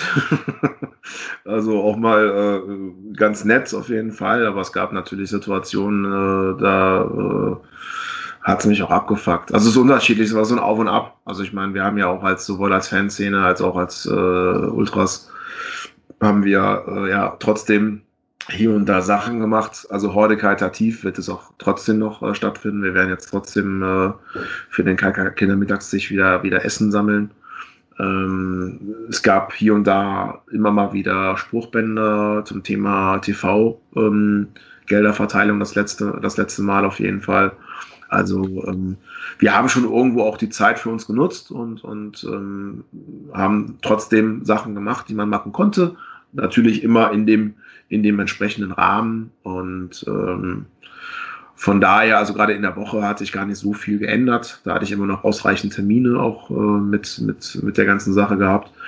Und klar, jetzt mal ein bisschen was ohne Fußball am Wochenende war vielleicht auch gar nicht mal so schlecht. Das war auf jeden Fall mal eine Erfahrung, könnte aber jetzt durchaus jetzt irgendwann mal im nächsten Jahr, wer weiß das schon, wann das jetzt äh, der Fall äh, ist, äh, konnte es dann aber auch mal wieder losgehen, ne? muss man auch ganz ehrlich sagen. Absolut. Wann würdest du wieder ins Stadion zurückkehren? Ähm, das ist für uns klar. Wir gehen erst dann äh, wieder ins Stadion, ähm, wenn es mit einer Vollauslastung und ohne Auflagen möglich ist. Das haben wir aber auch schon kommuniziert. Das ist für uns äh, auch gar nicht anders möglich. Ne? Also das ist kein Boykott. Das liegt einfach nur in der Natur der Sache. Also Team alle oder keiner? Ja, äh, ja, genau. So, um es jetzt mal so auszudrücken, ja, aber bei uns ist es ja so, dass wir, ne, ist ja jetzt nicht so, dass wir nur fünf Leute haben. Also äh, ich könnte jetzt niemals es über das Herz bringen, äh, zu selektieren und jetzt sage so, ihr habt 150 Karten, die dürft ihr jetzt verteilen. für, ich sage jetzt mal eine Zahl, 300, 300 Leuten. Du musst die Hälfte draußen bleiben. Das mache ich nicht. Das, das, das geht nicht. Das entspricht nicht unserer Natur und äh, das entspricht auch nicht äh, dem Stadionerlebnis, äh, wofür wir uns ja noch jahrelang äh, gerade gemacht haben, das wir so auszudrücken. Also äh, für die aktuelle Situation kann keiner etwas, das haben wir auch gesagt. Und ähm, wir sind der Hoffnung, dass äh, es irgendwann auch mal wieder mit Vollauslastung und ohne Auflagen vor allen Dingen, ohne personalisierte Tickets oder diesen ganzen Scheiß, dass wir dann auch wieder ins Stadion gehen können. Und ähm, vorher wird das nicht passieren. Also das ist ein ganz klares Statement und das äh, sieht sowohl die Kölner aktive Fanszene als auch viele andere Fanszenen äh, so und ähm, können wir mit umgehen mit der Situation, um es mal so auszudrücken. Mhm. Glaubst du denn, dass diese personalisierten Tickets jetzt nicht quasi durch die Hintertür eingeführt worden sind? Als neuer Standard? Ich würde es nicht ausschließen, aber ich bin immer, ich bin immer, ähm, sagen es mal, also ich würde es wirklich nicht ausschließen wollen. Uns wurde gesagt, nein, das hat nur was mit der aktuellen Situation zu tun. Ähm, und ich bin ja jemand, ich glaube an das Gute im Menschen und äh, an der Aussage hänge, hänge ich mich und äh, dann ist das halt auch erstmal so. Und wenn man ähm, uns dann mal wieder angelogen hat, dann ja, dann zitiere ich die Fanszenen Deutschlands seinerzeit, dann wird man von uns hören. Mhm. Kann ich mir vorstellen. Äh, apropos von euch hören, ich war ein bisschen überrascht, dass, zumindest wäre es nicht bis zu mir durchgedrungen, in dieser langen Sieglos-Serie von euch keine irgendwie medial aufmerksame Aktion gekommen ist. War jetzt zum Beispiel auch Schalke ein bisschen anders. Ähm, ihr habt da, glaube ich, relativ die Füße stillgehalten, oder? Das ist nur mein, mein Eindruck aus der Ferne. Ja, also da zieht das so ein bisschen was ab, was ich zum Thema Mannschaft gesagt habe. Auch das Thema Gehaltsverzicht. Ähm, es ist sicherlich so, also ich zum Beispiel gucke jetzt aktuell die Spiele, es gibt aber auch sowohl in, in, in meiner als auch in den anderen Gruppen auch Leute, die gucken die Spiele immer noch nicht, die lehnen dieses ganze aktuelle Konstrukt am Profifußballgeschehen einfach komplett ab. Die sind da auch wirklich straight drin. Äh, Ziehe ich den Hut vor, ich bin da, ich bin da ein bisschen was inkonsequenter. Ähm, es ist halt momentan ex extrem schwer, da wirklich so eine einhellige Meinung zu finden, zu, da jetzt dann aufzulaufen und der Mannschaft äh, jetzt im Beispiel Schalke jetzt äh, eine ähnliche Ansage zu machen. Es gab aber, das muss man dazu sagen, schon äh, ähm, die ein oder andere Idee. Man hat es dann am Ende des Tages dann aber doch nicht durchgeführt. Einerseits, weil man nicht wirklich wusste, ähm, wie da, ob, ob man da überhaupt mit einer gemeinsamen mit einer gemeinsamen Stärke spricht, wie man es sonst mit der, mit der Fanszene des ersten FC Köln tut. Also ob man überhaupt dafür alle Mitglieder sprechen kann. Und äh, andererseits war es dann aber auch immer Corona-bedingt, dass wir gesagt haben, okay, das können wir jetzt aktuell nicht machen. Aber äh, ich sage jetzt mal so, das wird jetzt, das ist jetzt hier nicht in Stein gemeißelt. Also äh, vielleicht haben wir irgendwann Bock und machen irgendwas, vielleicht machen wir es morgen, vielleicht machen wir es übermorgen, vielleicht in zehn Monaten. Äh, das kommt doch immer darauf an, mit welchem Ansatz wir da an die Sache rangehen. Ne? Also Schalke ist da sicherlich eine andere Situation wie jetzt bei uns beispielsweise in Köln. Mhm. Was ihr wohl eher nicht tun werdet, ist mit der Boombox vorm Stadion stehen und Spender abzuspielen. Ja. Nein. Aber ich glaube, da hast du auch eine dezidierte Meinung zu, zu dem Thema. Ja, das ist äh, absoluter, absoluter Käse. Also ich meine, die Jungs, die das gemacht haben, die sind da bestimmt mit der Intention daran gegangen, äh, die Mannschaft zu unterstützen, aber also jetzt mal ganz ernsthaft, also ich meine, wer, wer, der Ansicht ist, damit die Mannschaft zu unterstützen, der denkt auch, äh, dass äh, er einen Orgasmus bekommt, wenn jemand anderes sein, dass seine Frau vögelt. Also das ist äh, für mich irgendwo äh, absolut nicht nachvollziehbar. Ich glaube, die Jungs, das ist halt auch wieder so ein Ding. Also ich würde denen jetzt keine Ansage machen wollen, das ist ja Quatsch, ne? Aber ich will äh, auch gespannt. Sonntags mit der Boombox, äh, äh, wenn wir das gemacht hätten, ich glaube, wir hätten innerhalb von zwei Minuten das Ordnungsamt am Hals gehabt. Aber unabhängig davon, äh, war ja auch sonntags gewesen. Ne? Macht das mal in, in Junkersdorf oder in Müngersdorf. Ach Scheiße. Also, dass er eigentlich mittlerweile nicht mehr an, im Vorgarten pinkeln. Also, da sind die Nachbarn ja relativ äh, sensibel geworden, was unsere FC-Fans anbelangt. Aber unabhängig davon, ähm, ich glaube, die Jungs wussten halt nicht, was sie da wirklich machen, weil also es gab natürlich äh, Ideen nicht bei uns, sondern es war aus einer anderen Quelle äh, innerhalb äh, äh, aus ganz am Anfang dieser ganzen Geschichte der Geisterspiele halt auch diese ganze die Anlage abzuspielen. Also Fangesänge durch die Anlage abzuspielen. Und Worten, ich glaube ich auch schon mal hier in diesem Podcast gesagt habe, Fans zu ersetzen, das klappt einfach nicht. Und wenn man das macht, dann wirkt das einfach peinlich. Die Situation ist so, wie sie ist. Die ist scheiße, da hat keiner Bock. Und gerade Spiele überhaupt in dieser Situation spielen kann und Tests und so. Gibt es viele Ansichten, da will ich gar nicht mich vertiefen. Aber wenn man in der Geschichte drin ist, dann tue ich mich extrem schwer damit, äh, äh, Fans irgendwie ersetzen zu wollen. Das war bei der sogenannten Geisterkurio auf der Osttribüne der Fall. Das ist ganz, ganz schlimm. Äh, das fand ich auch letzte Wochen, glaube ich, gegen Union gelesen, als äh, da drei Jungs sich gedankenlos äh, an die Sache rangegeben haben und Geld haben. Also ich meine, wenn sie wenigstens irgendwas die, die Hauptgesänge abgespielt hätten, hätte ich ja vielleicht noch drüber äh, oder jetzt eher, bei Wolfsburg gibt es ja, gibt's ja so Fangesänge gegen Schmatt, das kann man vielleicht mal zwei Minuten machen. Dann, aber, also, äh, nee, also jetzt mal ganz ernsthaft, das ist ja scheiße. Weil man, man, man weiß gar nicht, dass man der, der Fankultur da mit dem Nagel in den reinschlägt. Weil es gibt ja diese Ideen von, von vielen Leuten, die äh, das, was wir auf den Stehplätzen veranstalten, scheiße finden. Und äh, die das halt alles nicht wollen. Und die dann natürlich dann noch so genauso wie ein Sky Reporter da dann so, ah, wie toll, und die gucken ja auch Sky irgendwo dieses, die, dieses, dieses, dieses, dieses künstliche, dieses Produkt und diese, diese ganze Maschinerie noch auch noch voranzubringen. Und wenn das auch noch von Fanseite kommt, da finde ich das schon irgendwo extremst extra. So. Und ich glaube, die Jungs, die wussten da gar nicht, was sie da veranstaltet haben. Genau. Ich wette, wir könnten noch Stunden und Stunden mit dir quatschen. Problem ist, die Verbindungsqualität wird gerade sehr schlecht und ich habe nur noch jeden zweiten Satz verstehen können. Ähm, ich hoffe, Sorry. dass mit der Aufnahme ein bisschen besser ist. Kannst du nichts für. Das wird am, an Kabel Deutschland oder sonst wem liegen oder Vodafone oder so. Ähm, deswegen glaube ich, ist hier ein guter Punkt gekommen, jetzt die Aufnahme zu beenden. Außer es sei denn, irgendwer von euch hat noch irgendwas, was er unbedingt noch loswerden möchte. Nö, ich glaube, wir haben vieles besprochen. Genau, ich hoffe, ja. dass die Aufnahme dann äh, reiner klingt, als bei mir jetzt das im Kopfhörer klang. Äh, Stefan, viel, Stefan Schell, vielen Dank, dass du da gewesen bist bei uns und dir die ganze Zeit genommen hast. Du bist auch sehr spontan eingesprungen, da habe ich hier verraten an dieser Stelle.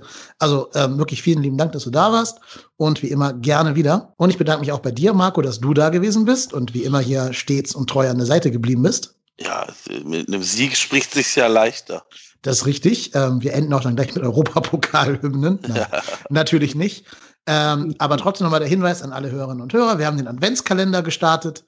Je nachdem, wann ihr das hier hört, ist entweder schon Türchen 1 erschienen oder wird noch erscheinen. Ab jetzt gibt's jeden Tag eine kleine Mini-Mini-Folge trotzdem hier.